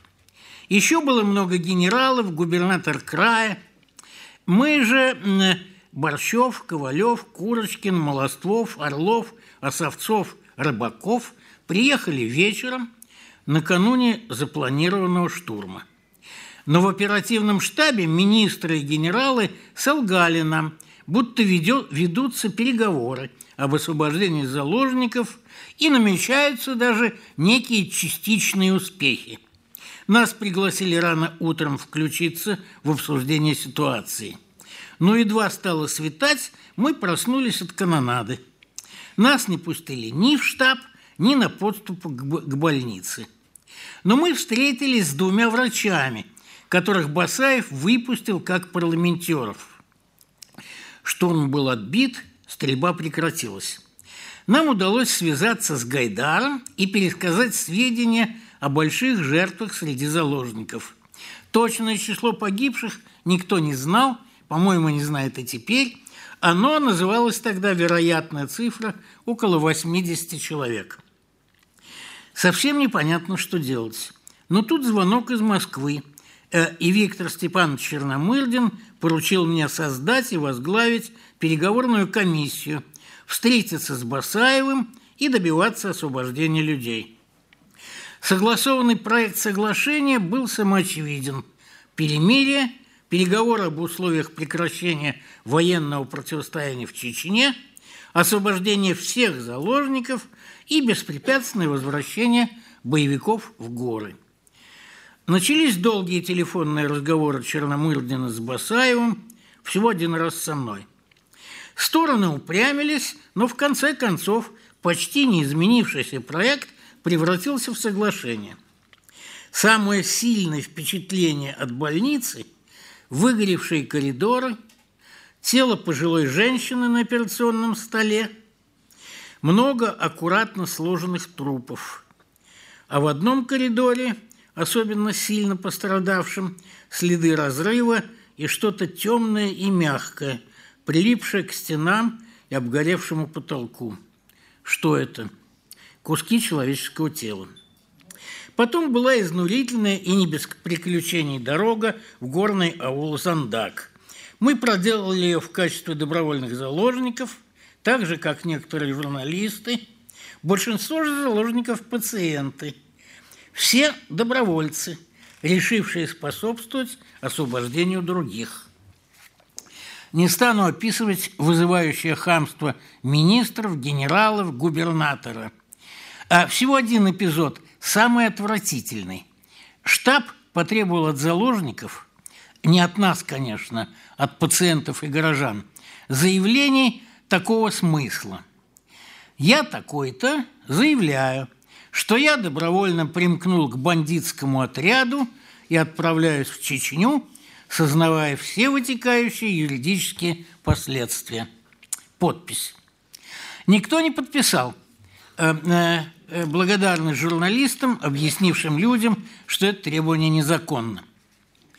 К сожалению, я не могу входить в подробности этих нескольких незабываемых дней, каждый час которых насыщен событиями и отчаянной борьбой правительственного штаба за продолжение обстрелов и атак, за уничтожение террористов любой ценой, попросту говоря, ценой жизни заложников. В уличной толпе бродили наймиты, оравшие. Да у меня там жена, сестра, дочь. Пусть она погибнет, лишь бы уничтожить бандитов. Вопреки международному принципу о приоритете жизни заложников перед всеми иными целями и интересами, наши министры защищали ложный государственный престиж. Увы, Буденовский случай остался единственным в русской истории.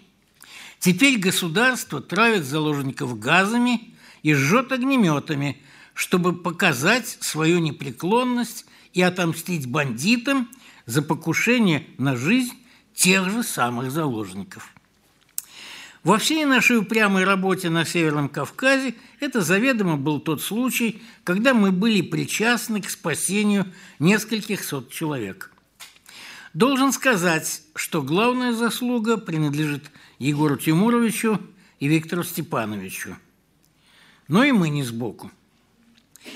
И полгода перемирия тоже спасли сколько-то жизней. И, может быть, в государственной политике происходил все же робкий сдвиг, скорее психологический, чем политический. Наша государственная политика, и не только в то время, привычно опирается на ложь. Хотелось бы думать, что даже человеку, профессионально лгущему каждый день, вранье не доставляет удовольствия. Хочется перерыва на обед.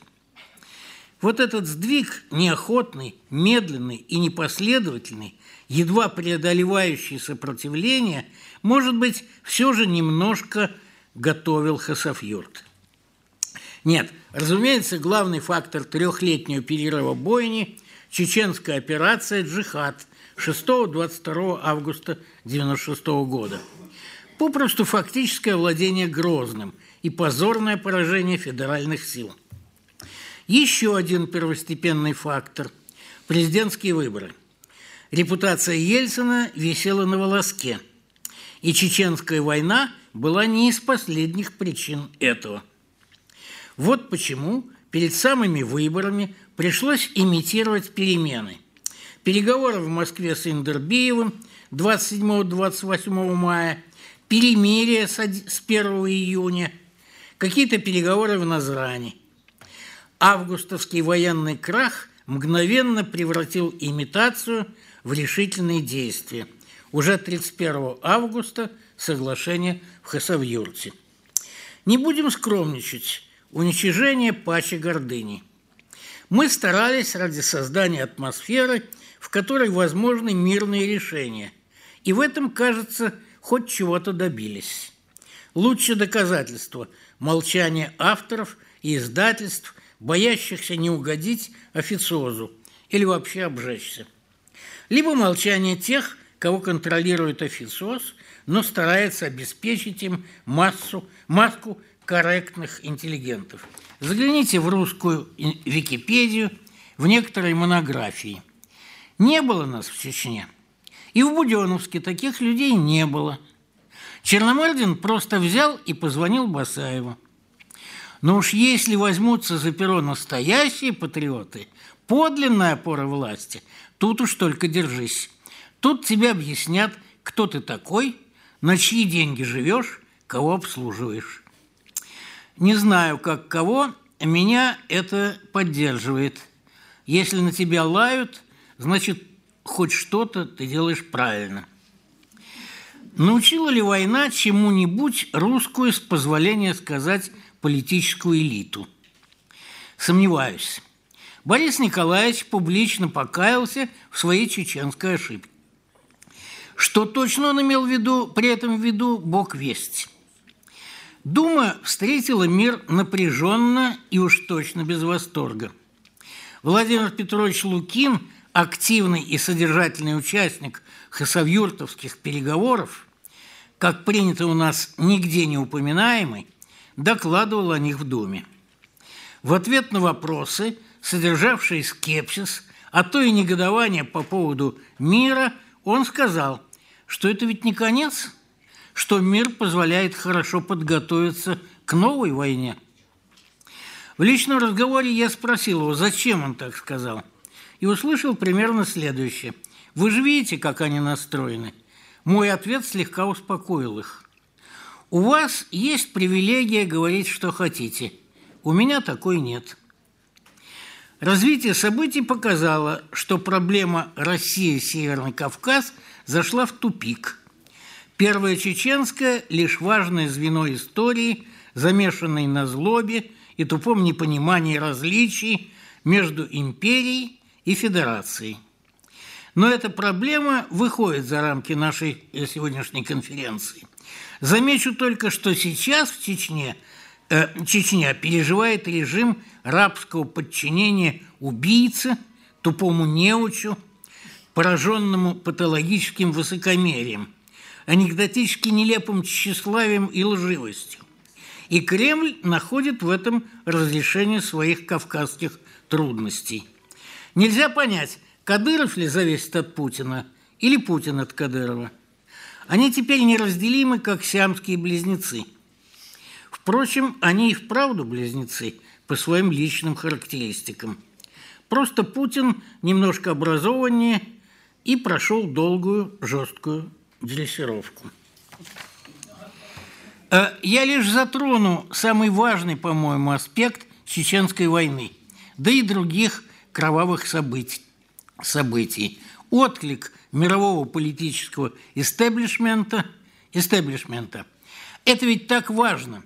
Уже более 200 лет мы знаем, что каждый из нас родился свободным а, и равным с другими. Теперь после Второй мировой войны практически все государства ООН ратифицировали замечательные международные нормы о гражданских и политических правах и свободах. Ни одно государство, за редчайшими исключениями, не отвергает максимы. Права личности не являются исключительно внутренним делом государств. Что же Чечня? Во время Первой Чеченской на ее территории работала миссия ОБСЕ. А это были славные молодые люди, хорошо образованные и наблюдательные. Они симпатизировали нам, у нас были отличные отношения. Но толку от этой миссии не было. Они сами это признавали. Они были профессиональными дипломатами – хорошо знали свои возможности, диктуемые сверху, и блюли обычаи конторы. Парламентская ассамблея Совета Европы. Бесконечные дискуссии о бесчинствах русской армии, грозные резолюции, комиссии. Это колесо годами крутилось впустую. Я мог бы, отвечая на вопрос, рассказать о механизмах этих проволочек – а процедуры корректной добросовестности не годятся для общения с э, шулерами российской дипломатии. Э, сокрушительные неудачи преследуют западную демократию не только на Кавказе. Вспомним всеобщее возмущение российской агрессии в Грузии в 2008 году. Кто помнит теперь об этом? И аннексия Крыма почти забыта. Запад нерешителен и прагматичен. Высокие обязательства превратились в расхожую риторику. Это не просто противно, это трагично, в том числе и для западной цивилизации. Спасибо.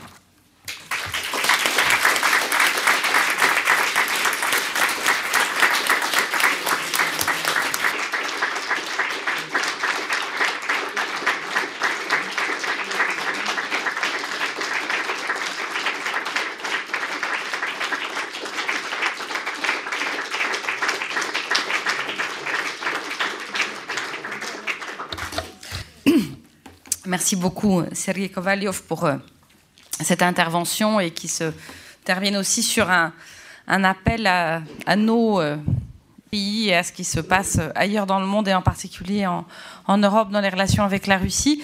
Alors on a, on a plus énormément de temps, mais on a quand même un peu de temps pour, des questions et des commentaires. Donc euh, on va prendre des, des interventions. Je crois qu'il y a le micro qui est là, si quelqu'un peut le faire circuler. D'accord, madame, allez-y. Et puis, monsieur après. D'accord. Donc, euh, voilà, vous m'entendez, merci. Euh, tout d'abord, je voudrais remercier les organisateurs et les participants de ce colloque extrêmement intéressant. Après les deux guerres sanglantes en Tchétchénie, on a vu que Moscou passe vite de cette politique de hard power à soft power en, menant, en, nommant euh, Kadyrov à la tête de ce clan russe.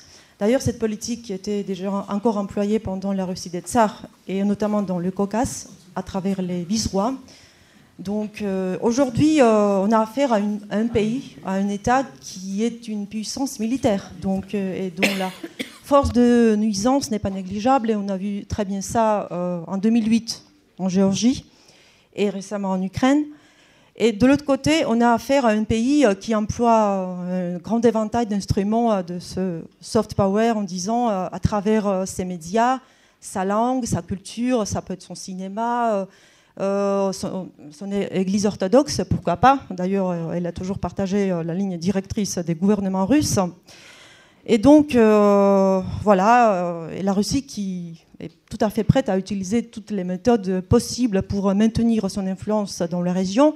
Et je suis tout à fait d'accord avec euh, l'intervenant précédent, Thomas Bereni, qui disait que oui, la Russie mène les guerres directes là où elle peut, bien sûr, où il euh, compte utile, et elle mène les guerres hybrides pour justement euh, maintenir son influence.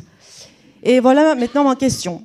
Euh, Est-ce qu'il y avait une étape dans l'histoire récente de la Russie, après la chute de l'URSS bien sûr, où la Russie avait la chance de devenir un État démocratique, un État de droit?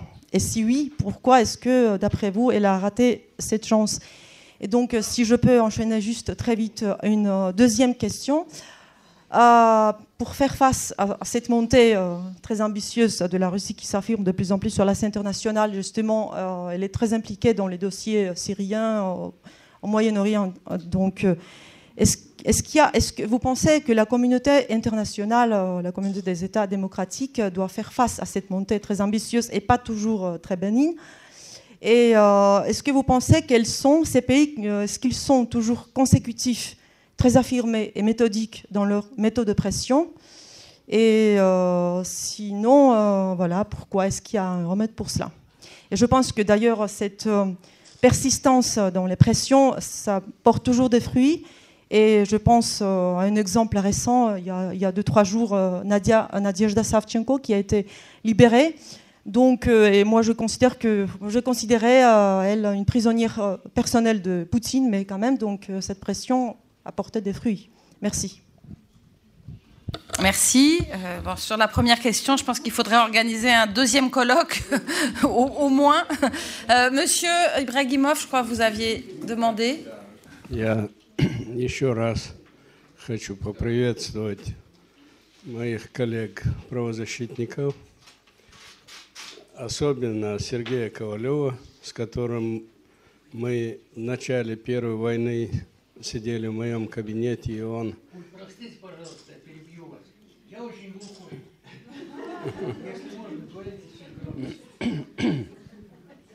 Я хочу особенно поблагодарить э, Сергея Ковалева, который со мной вместе в моем кабинете сидел в начале войны и э, передавал информацию о начале войны.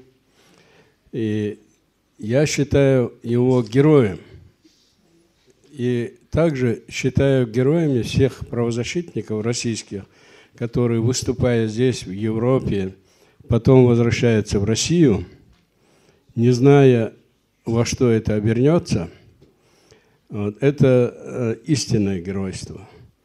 Вот. Спасибо огромное не только от меня, от э, правительства чеченского в изгнании, от всех чеченцев. Вот.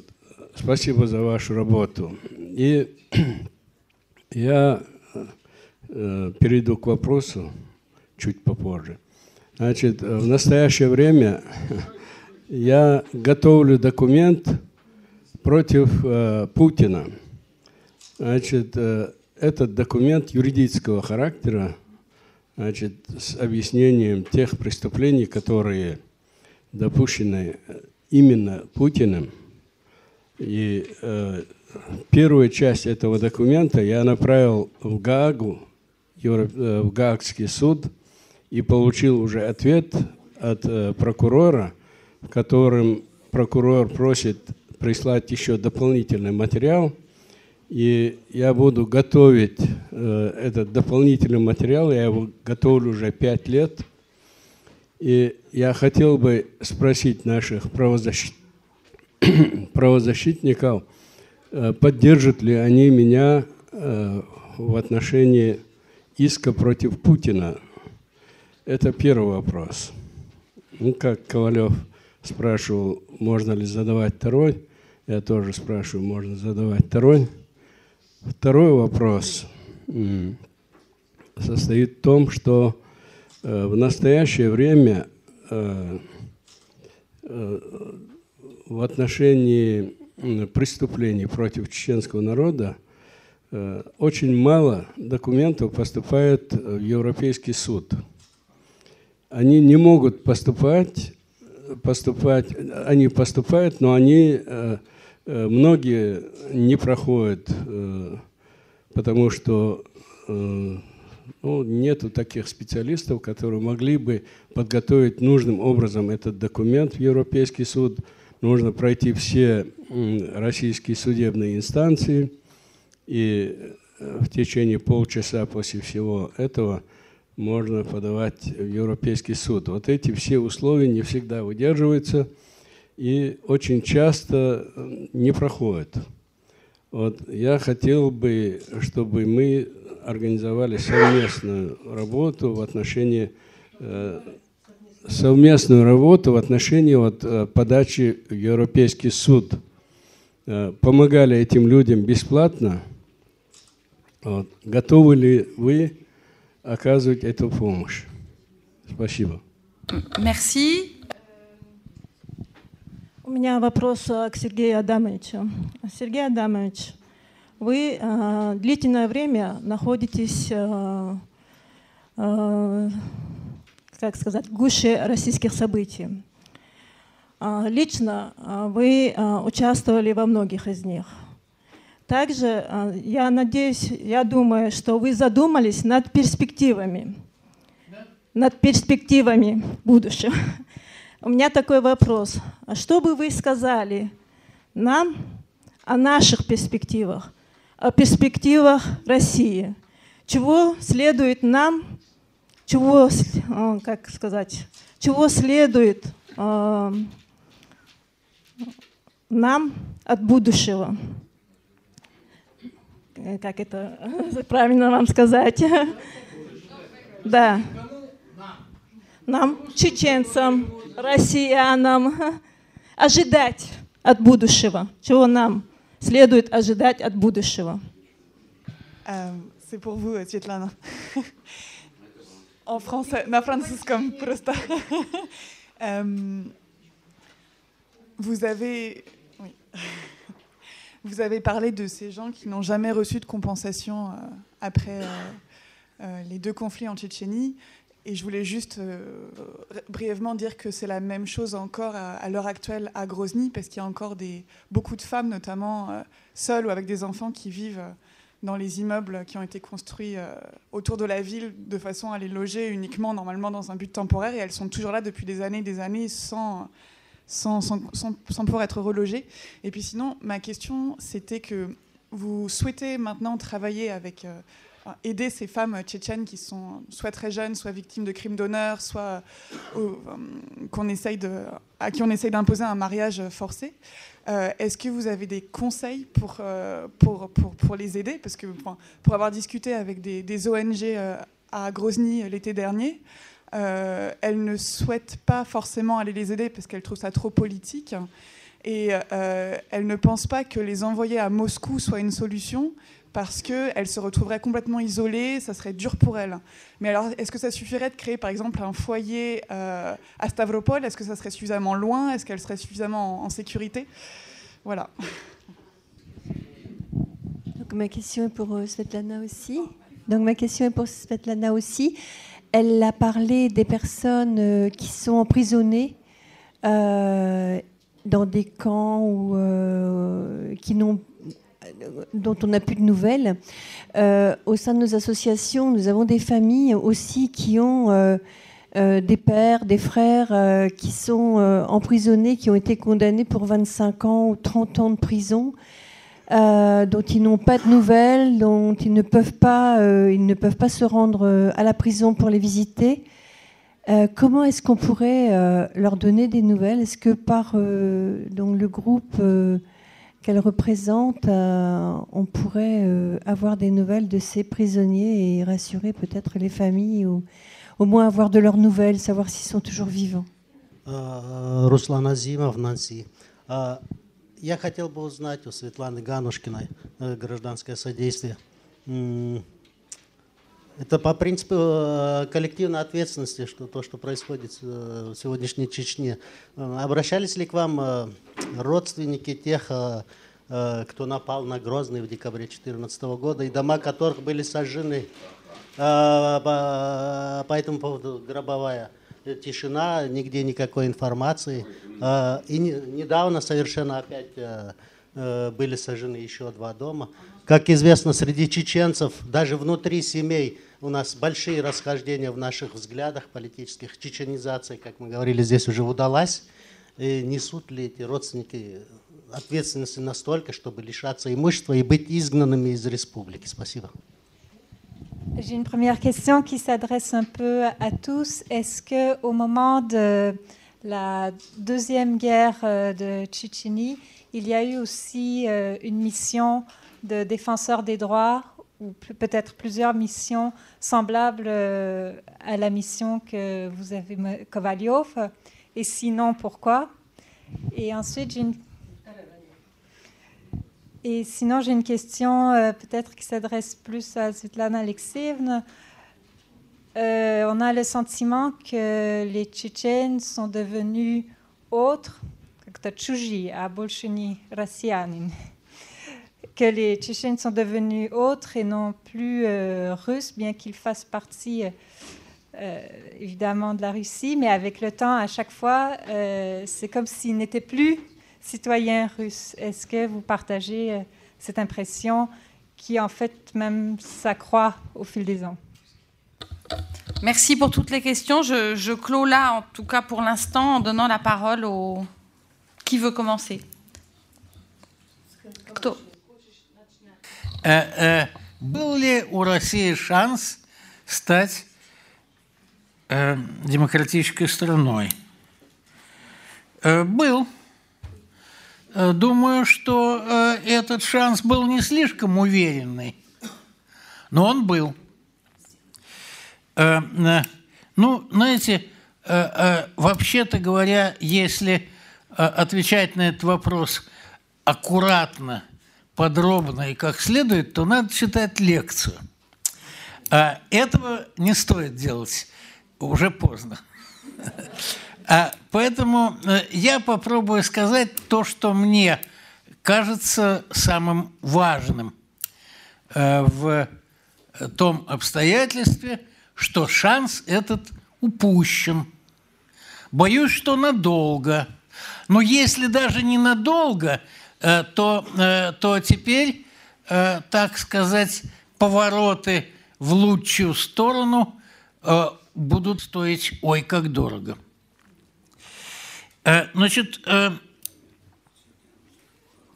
на самом деле Россия уже было начинала становиться, ну, не то чтобы э, демократической страной, но все-таки маломальски приличной. Вот были, были видны перспективы, были приняты замечательные законы.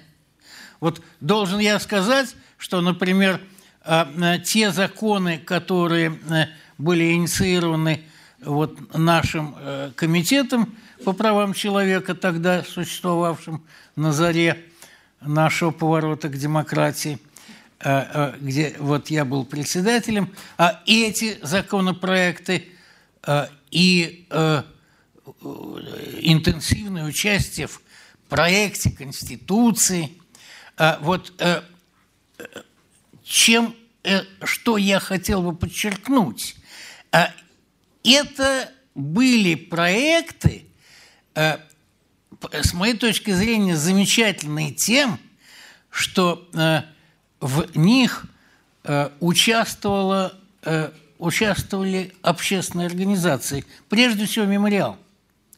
Ну вот а, Олег Петрович Орлов и Никита Охотин – и э, Арсений Борисович э, Рогинский.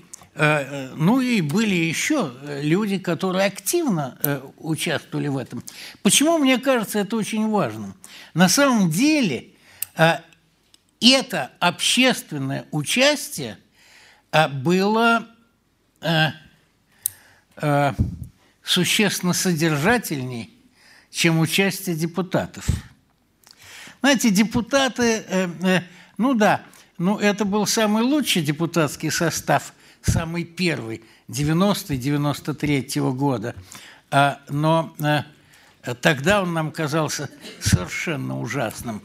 А, надо сказать, что 80 с лишним процентов всего депутатского корпуса были коммунисты.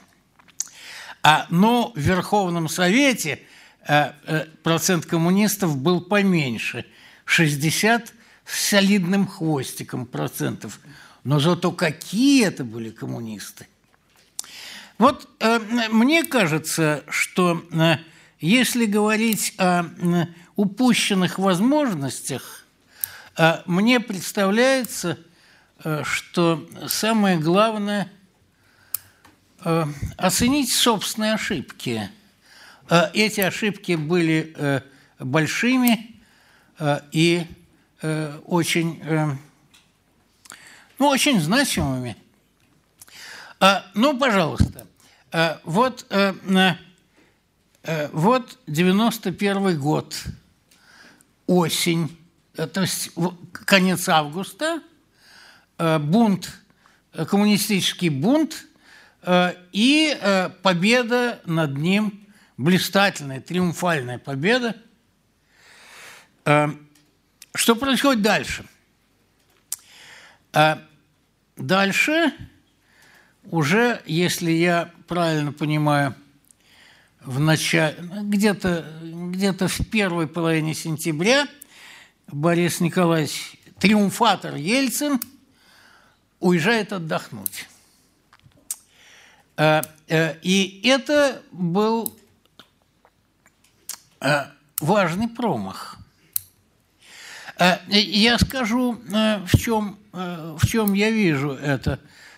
Значит, я помню, что несколько человек, из, и тогда еще это была не Дума, а Верховный Совет, но это не важно, а я в том числе, я совсем не первым ходатаем был, уговаривали Бориса Николаевича ковать железо пока горячо. Потому что ситуация была такова. Коммунисты проиграли этот путь. Они по, по своей, так сказать, партийной традиции полагали, что теперь будет расправа. Они считали, что демократы поступят со своими оппонентами так же, как э, сами они предполагали поступить с демократами. А, это был, э, ну вот, э, Ельцина уговаривали, что э, нужно немедленно, нужны немедленно настоящие правовые и демократические реформы, потому что сейчас, ну вы бы видели, как голосовали коммунисты вот сразу после путча в Верховном Совете.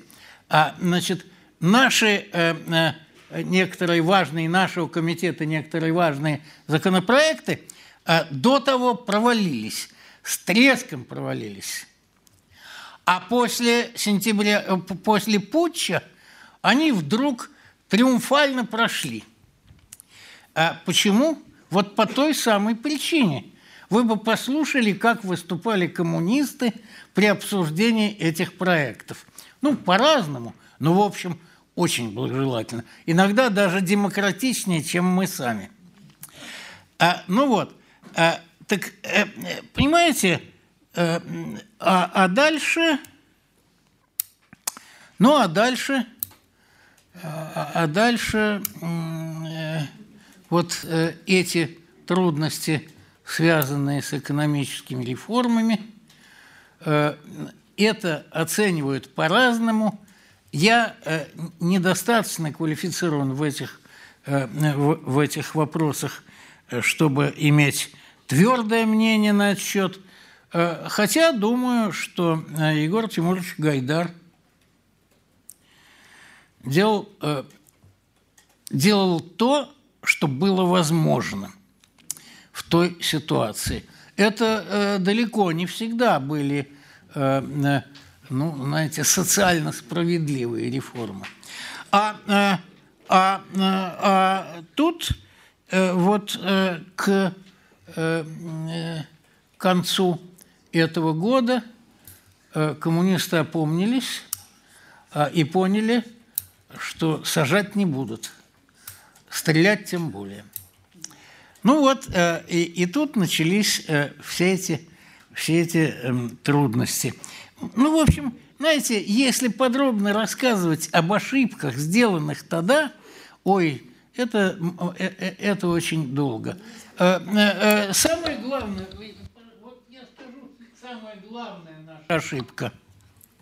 Самая главная наша ошибка – состояла вот в чем. А мы э, полагали, ну кто такие мы? Это люди, э, э, так сказать, э, имевшие опыт нравственного сопротивления, э, ну и вообще э, как-то разбиравшихся, разбиравшиеся в, ну, э, э, не специалисты права, но разбиравшиеся в основах права. А вот что касается государственного управления и всяких экономических проблем, мы полагали так, на то есть другие специалисты. Эти другие специалисты, вообще-то говоря, они э, в свое время делали партийную карьеру, э, и, э, и на самом деле их специальность, как специальность всех, всех так сказать, ну, всех карьерных людей в КПСС, а была интриги. Бог с вами, не, как, при чем тут государственное управление? Какая экономика? Это интриги. Как кого подсидеть? Ну, а мы, значит, полагали, что э, это опыт, какой-никакой опыт государственного управления. Вот это была чудовищная ошибка. Ну, Олег, Говорите, да, ладно? Да, да, да. Да, потому что мы должны уже э, как-то скоро освободить зал, мне кажется, и освободить переводчиков в первую очередь. Ну, давайте мы ускоряться будем. Давайте. А, ну, во-первых, вопрос, который был задан, была ли у России там возможность стать демократическим государством, это вопрос, который в либеральных, демократических, там, не знаю, там, правозащитных кругах в России без конца спорят. И сколько вы тут увидите правозащитников, демократов и либералов, столько вам будет разных ответов. С чем-то я согласен с Сергеем Адамовичем, с чем-то нет. Ответ только один. Да, была, а вот э, где произошла мутация, это отдельный вопрос, и мы во многом с Сергеем Адамовичем не согласны, а другие не согласны со мной. Это для отдельного семинара вообще и вопрос. Да, не на один день. А вот мне немножко как-то резануло в вопросе следующее. Россия такая страшная держава, несущая всегда зло. И самое страшное, оказывается, что она а, продвигает не только силой жесткой, но и мягкой силой, через кинематограф, литературу. Честно сказать, это странно. Дай Боже, чтобы Россия продвигала себя и свое влияние через кинематограф и литературу. Я русский патриот – я люблю свою страну, я люблю свою культуру. И мне кажется, что моя страна принесла миру очень много, в том числе через великую русскую литературу. И если Россия продвигает себя через Улицкую, Сорокина, через замечательный фильм «Левиафан», то слава Богу, я этому очень рад и хочу, чтобы такого влияния было как можно больше. По поводу а, реакция мирового сообщества на а, действительно агрессивные действия России. Ну, наверное, мы опять тут не сойдемся с Сергеем Адамовичем. На мой взгляд, мировое сообщество адекватно, в конце концов, и хорошо отреагировало на агрессию в Украине. Агрессия была остановлена, а проект «Новороссия» провалился. И сейчас, слава богу, удалось мирными способами, без войны, уже да, не Украина, а Россия, да, а вся Европа, Россия, все-таки удалось развитие такого события остановить благодаря решительной позиции, на мой взгляд, Европейского а, Союза и Соединенных Штатов Америки. В такой мой взгляд. Если бы не эти действия, то русские войска уже давно бы заняли Мариуполь, а может быть и Киев. Вот это удалось остановить. Слава богу, вот нормальное, так сказать, действие. Я хочу буквально два слова на этот же вопрос. Знаете, один из самых страшных наших недостатков, и, может быть, за счет чего и многое проваливается, это то, что мы, вот то, что девушка сказала, чего нам ожидать. Потому что основной вопрос был все время, что с нами дальше будет, что с нами сделают. И не было вопроса, что мы делаем и что мы должны сделать. Вот молодежь должна не ожидать, а сама ставить проблемы и решать. Ваша очередь, друзья. Это вот по поводу и здесь. Да, и вот еще что – Действительно, это надо делать и здесь, и там, потому что вот я абсолютно убеждена, что сейчас есть замечательный момент, когда создалось единое гражданское общество. Не надо говорить мне уже, во всяком случае, мне странно говорить о гражданском обществе России, гражданском обществе Франции, Соединенных Штатов. У меня в этих гражданских обществах очень много друзей и со, во всех странах. И вот мы должны составить силу. И думайте вы, вы же молодые, вперед. Следующий вопрос. Второго вопроса, это вопрос о Европе, да? Второй вопрос был. А, о том, э, что делать здесь в Европе. Второй был вопрос, да, мирового сообщества. Вот э, Олег считает, что он ответил, а я хочу сказать, что, да, вот если говорить о шансе, то был то в таком узком смысле этого слова, не в, вот, о шансе. Европа шанс влияния на нашу власть упустила – когда стала улыбаться, расшаркиваться и любить. А любить ни свою, ни чужую власть не надо, на мой взгляд. И, э, да, и влияние могло быть. Было время, когда Путин был очень чувствителен к, к влиянию на Запада, особенно Германии. А вместо того, чтобы вот воспользоваться этим, мне кажется, что было очень много расшаркиваний. Они продолжаются сейчас. И вот меня побудило в Германии издать книгу, то, что я два года от этого отказывалась когда мне сказали, что в Германии вышла книга, которая называется «Понять Россию», и она сводится к тому, чтобы понять Путина, я поняла, что мы все должны что-то сделать для того, чтобы Россия не идентифицировалась с Путиным. И это вот ответ на второй вопрос. У Ев...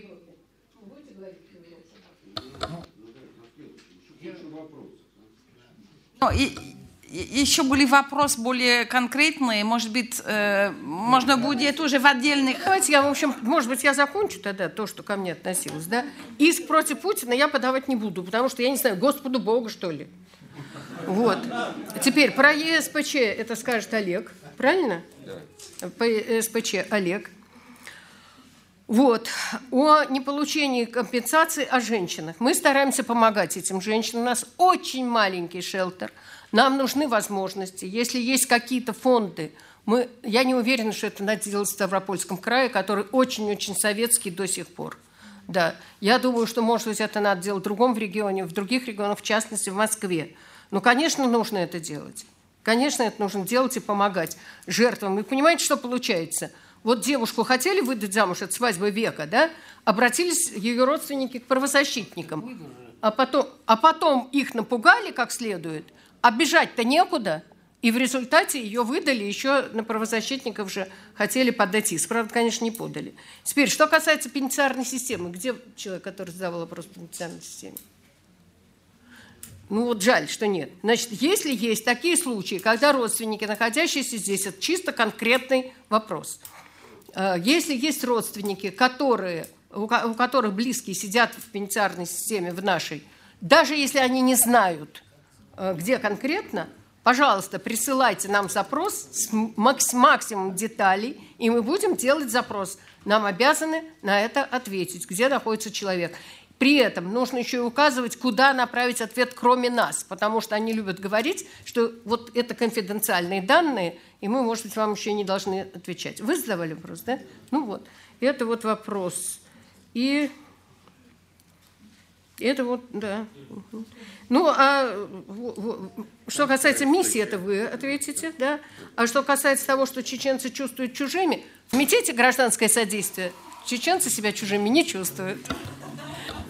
Да, и когда пришли, ой, когда пришли австрийцы и сказали, давайте устроим хотя бы три женщины чеченки и три женщины русские. И совещание, я сказала, сейчас я зову трех женщин чеченок и трех русских устраиваем прямо сегодня. Потому что у нас работают чеченцы, и чеченки приходят и прекрасно себя чувствуют. Устраивать совещание. Значит, а, хочу сказать, что в мемориале чеченцы себя тоже не чувствуют чужими. У нас а, прекрасные наши коллеги, друзья и, так сказать, соратники работают в Грозном, там, в других республиках Северного Кавказа, и чеченцы, и другие представители других этносов – совсем не чужие мемориали. Поэтому есть вопрос, как, о какой части российского общества вы говорите. Какой-то части российского общества действительно есть, к сожалению, отчуждение. Теперь по обращению а, в ЕСПЧ вы говорите – я с вами не согласен. Обращение от а, жителей Чечни в Европейский суд по правам человека очень много рассмотрено. Только благодаря а, с участием юристов мемориала десятки дел. Извините, наши юристы занимаются обращением в Европейский суд от жителей Чечни. Занимаются все время. То, о чем вы говорите, это уже давным-давно с 2000 года осуществляется. Просто каждое дело требует больших, больших, больших затрат сил и времени. Другого варианта нету. А, э, значит, э, на практически Европейском суде уже поставлено на поток а, жалобы по Второй Чеченской войне об исчезновениях людей, о гибели, убийстве людей. Очень много дел. Другое дело, сложность в том, что эти дела э, решаются, выплачиваются компенсация родственникам, а дальше что?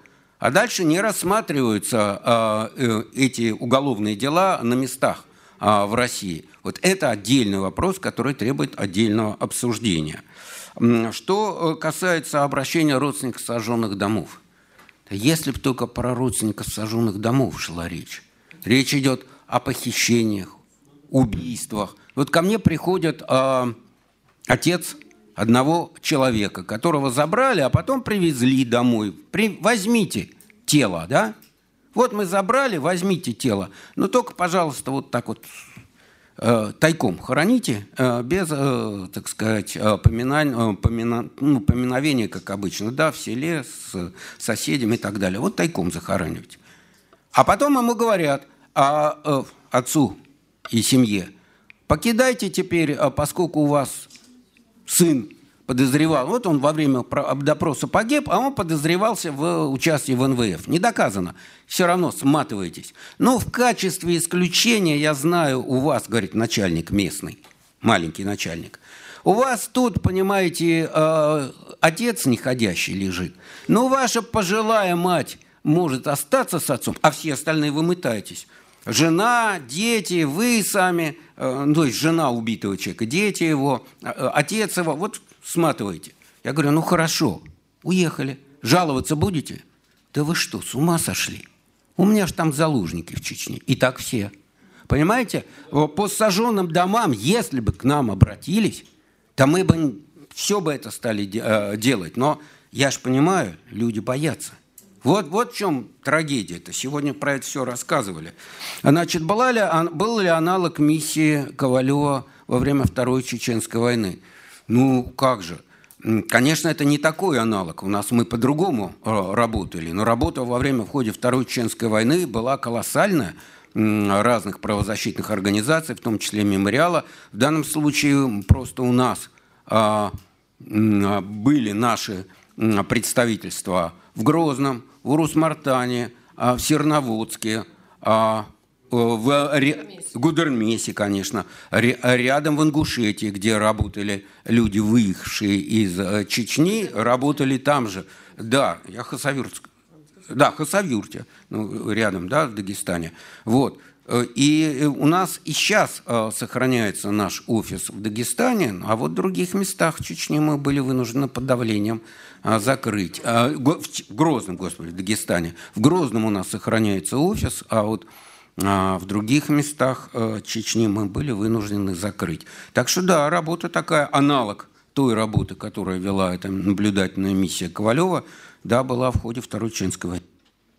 Euh, merci beaucoup à tous. Alors, avant de, avant de clore, ah, alors Sergei Kovalyov dire un, да. un tout petit mot et а, ensuite.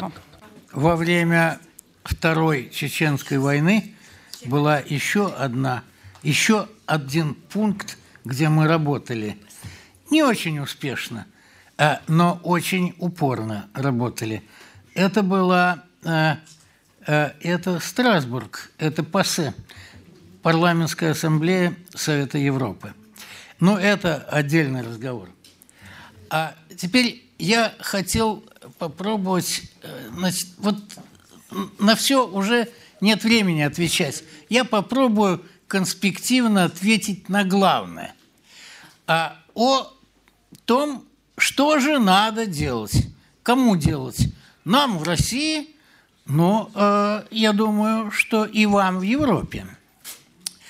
А вот, э, э знаете, надо э, отчетливо понять, э, никакие э, мелкие э, положительные подвижки в России и в ее влиянии на мир при этой власти невозможны. А с этой иллюзией надлежит расстаться. Надо менять власть. А, э, разумеется, э, я не революционер и не призываю к восстанию. Э, я хочу напомнить э, следующую, э, высказать следующие два соображения. Первое. Ну, если это во многом не то же самое, что сейчас, в те поры, в конце 80-х и начале 90-х.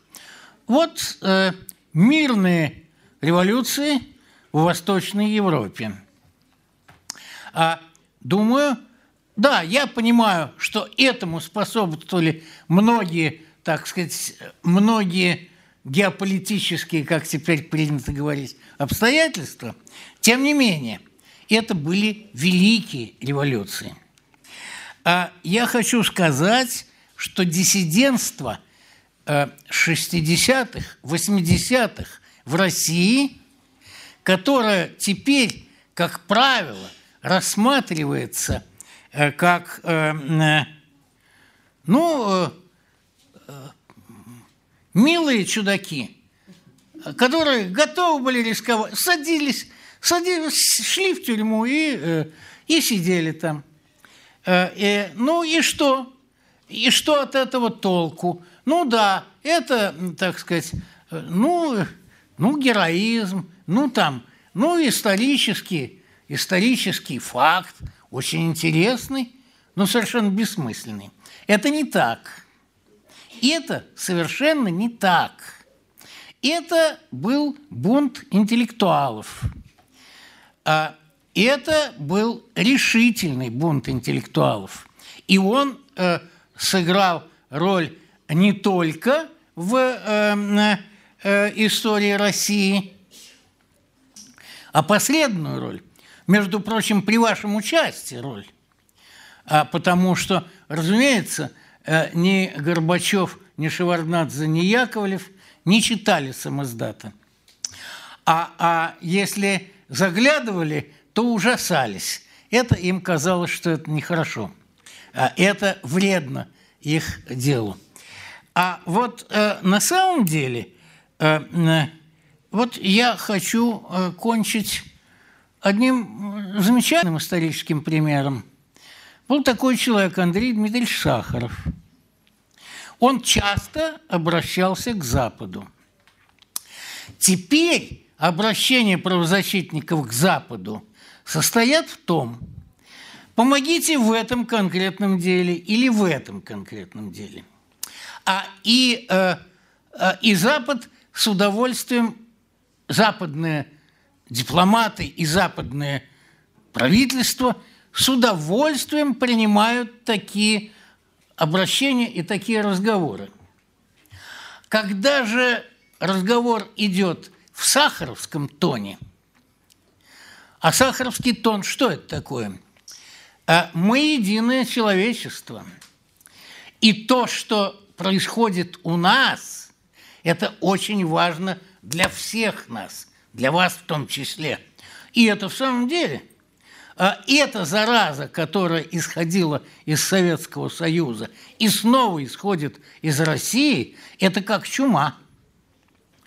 Так вот, э, э, э, Сахаров обращался не с вопросами о том, помогите, я ничего плохого не хочу сказать о моих друзьях. А, а, когда, когда хотят устроить одного беженца где-нибудь хорошо, это замечательно. Но Сахаров, который очень много времени тратил э, на э, безрезультатные хлопоты по поводу отдельных политзаключенных, тем не менее, главное его обращение к Западу были «смотрите, это мировая угроза. От вас зависит ваша, не только наша, но ваша судьба.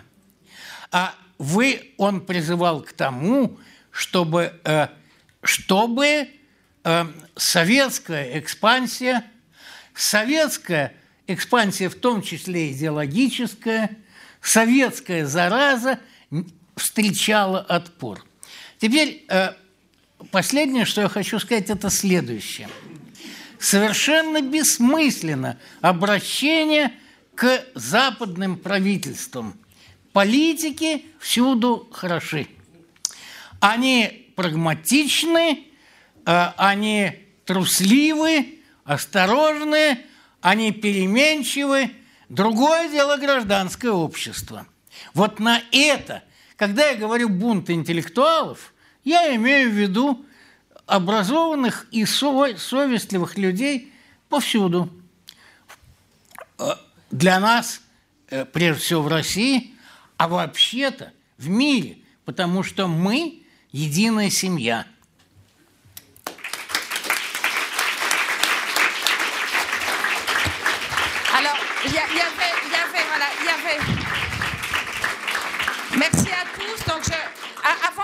qu'on se sépare, parce qu'il est déjà tard, il faut absolument qu'on rende la salle et qu'on libère les interprètes. Je voulais, euh, Sacha Tcherkassov avait demandé un petit mot et euh, Svetlana Ganushkina également a une euh, déclaration rapide à faire avant de clore ce colloque. Прошу прощения, я хотел бы сказать несколько вещей уже не фактических, а контексту того, о чем мы говорили. Событие, о котором мы говорили, оно и было на самом деле – гражданской войной в России. Потому что гражданская война – это не то событие, в котором все участвуют. Это относительно которого все так или иначе определяются.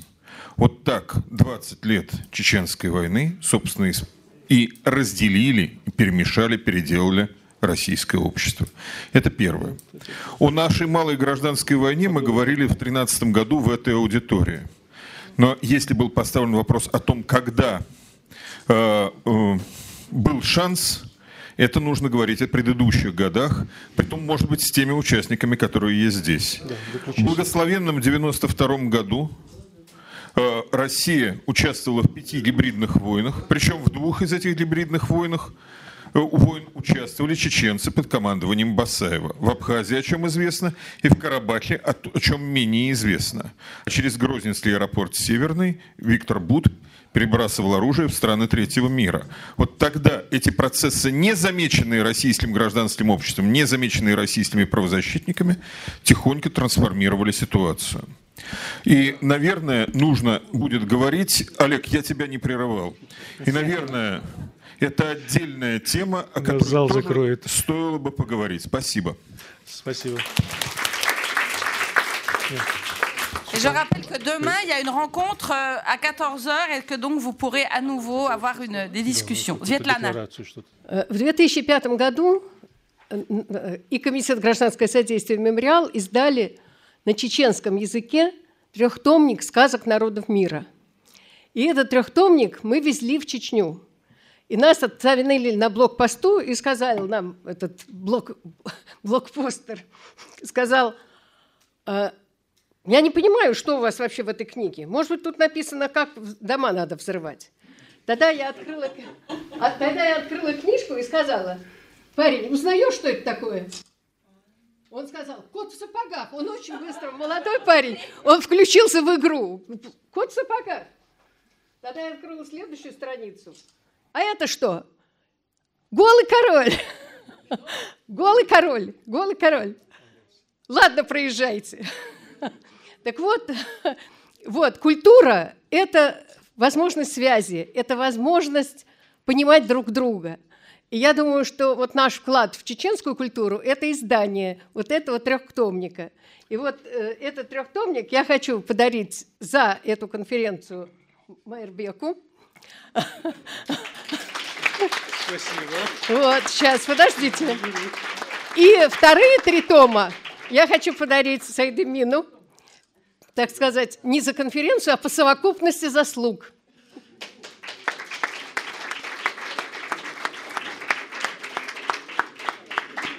Сейчас, подожди, она хочет вручить. А, вручить? Это, это книжки. Вот это для маленьких. Да. Для маленьких, это для среднего возраста, а это для взрослых. Вот, пожалуйста, да. вам. Я просто сразу... сразу я это отдам ему, я возьму свое и закончу. И это вам то же самое. Спасибо большое. И каждая библиотека в Чечне, и каждая школа получила того и трехтомник. Спасибо большое. Merci beaucoup tout le monde. Je suis très content. Euh, je pense nous bien travailler aujourd'hui. Euh, à bientôt. Merci à tous. Merci aux traductrices également. Et euh, on, on continuera. Merci.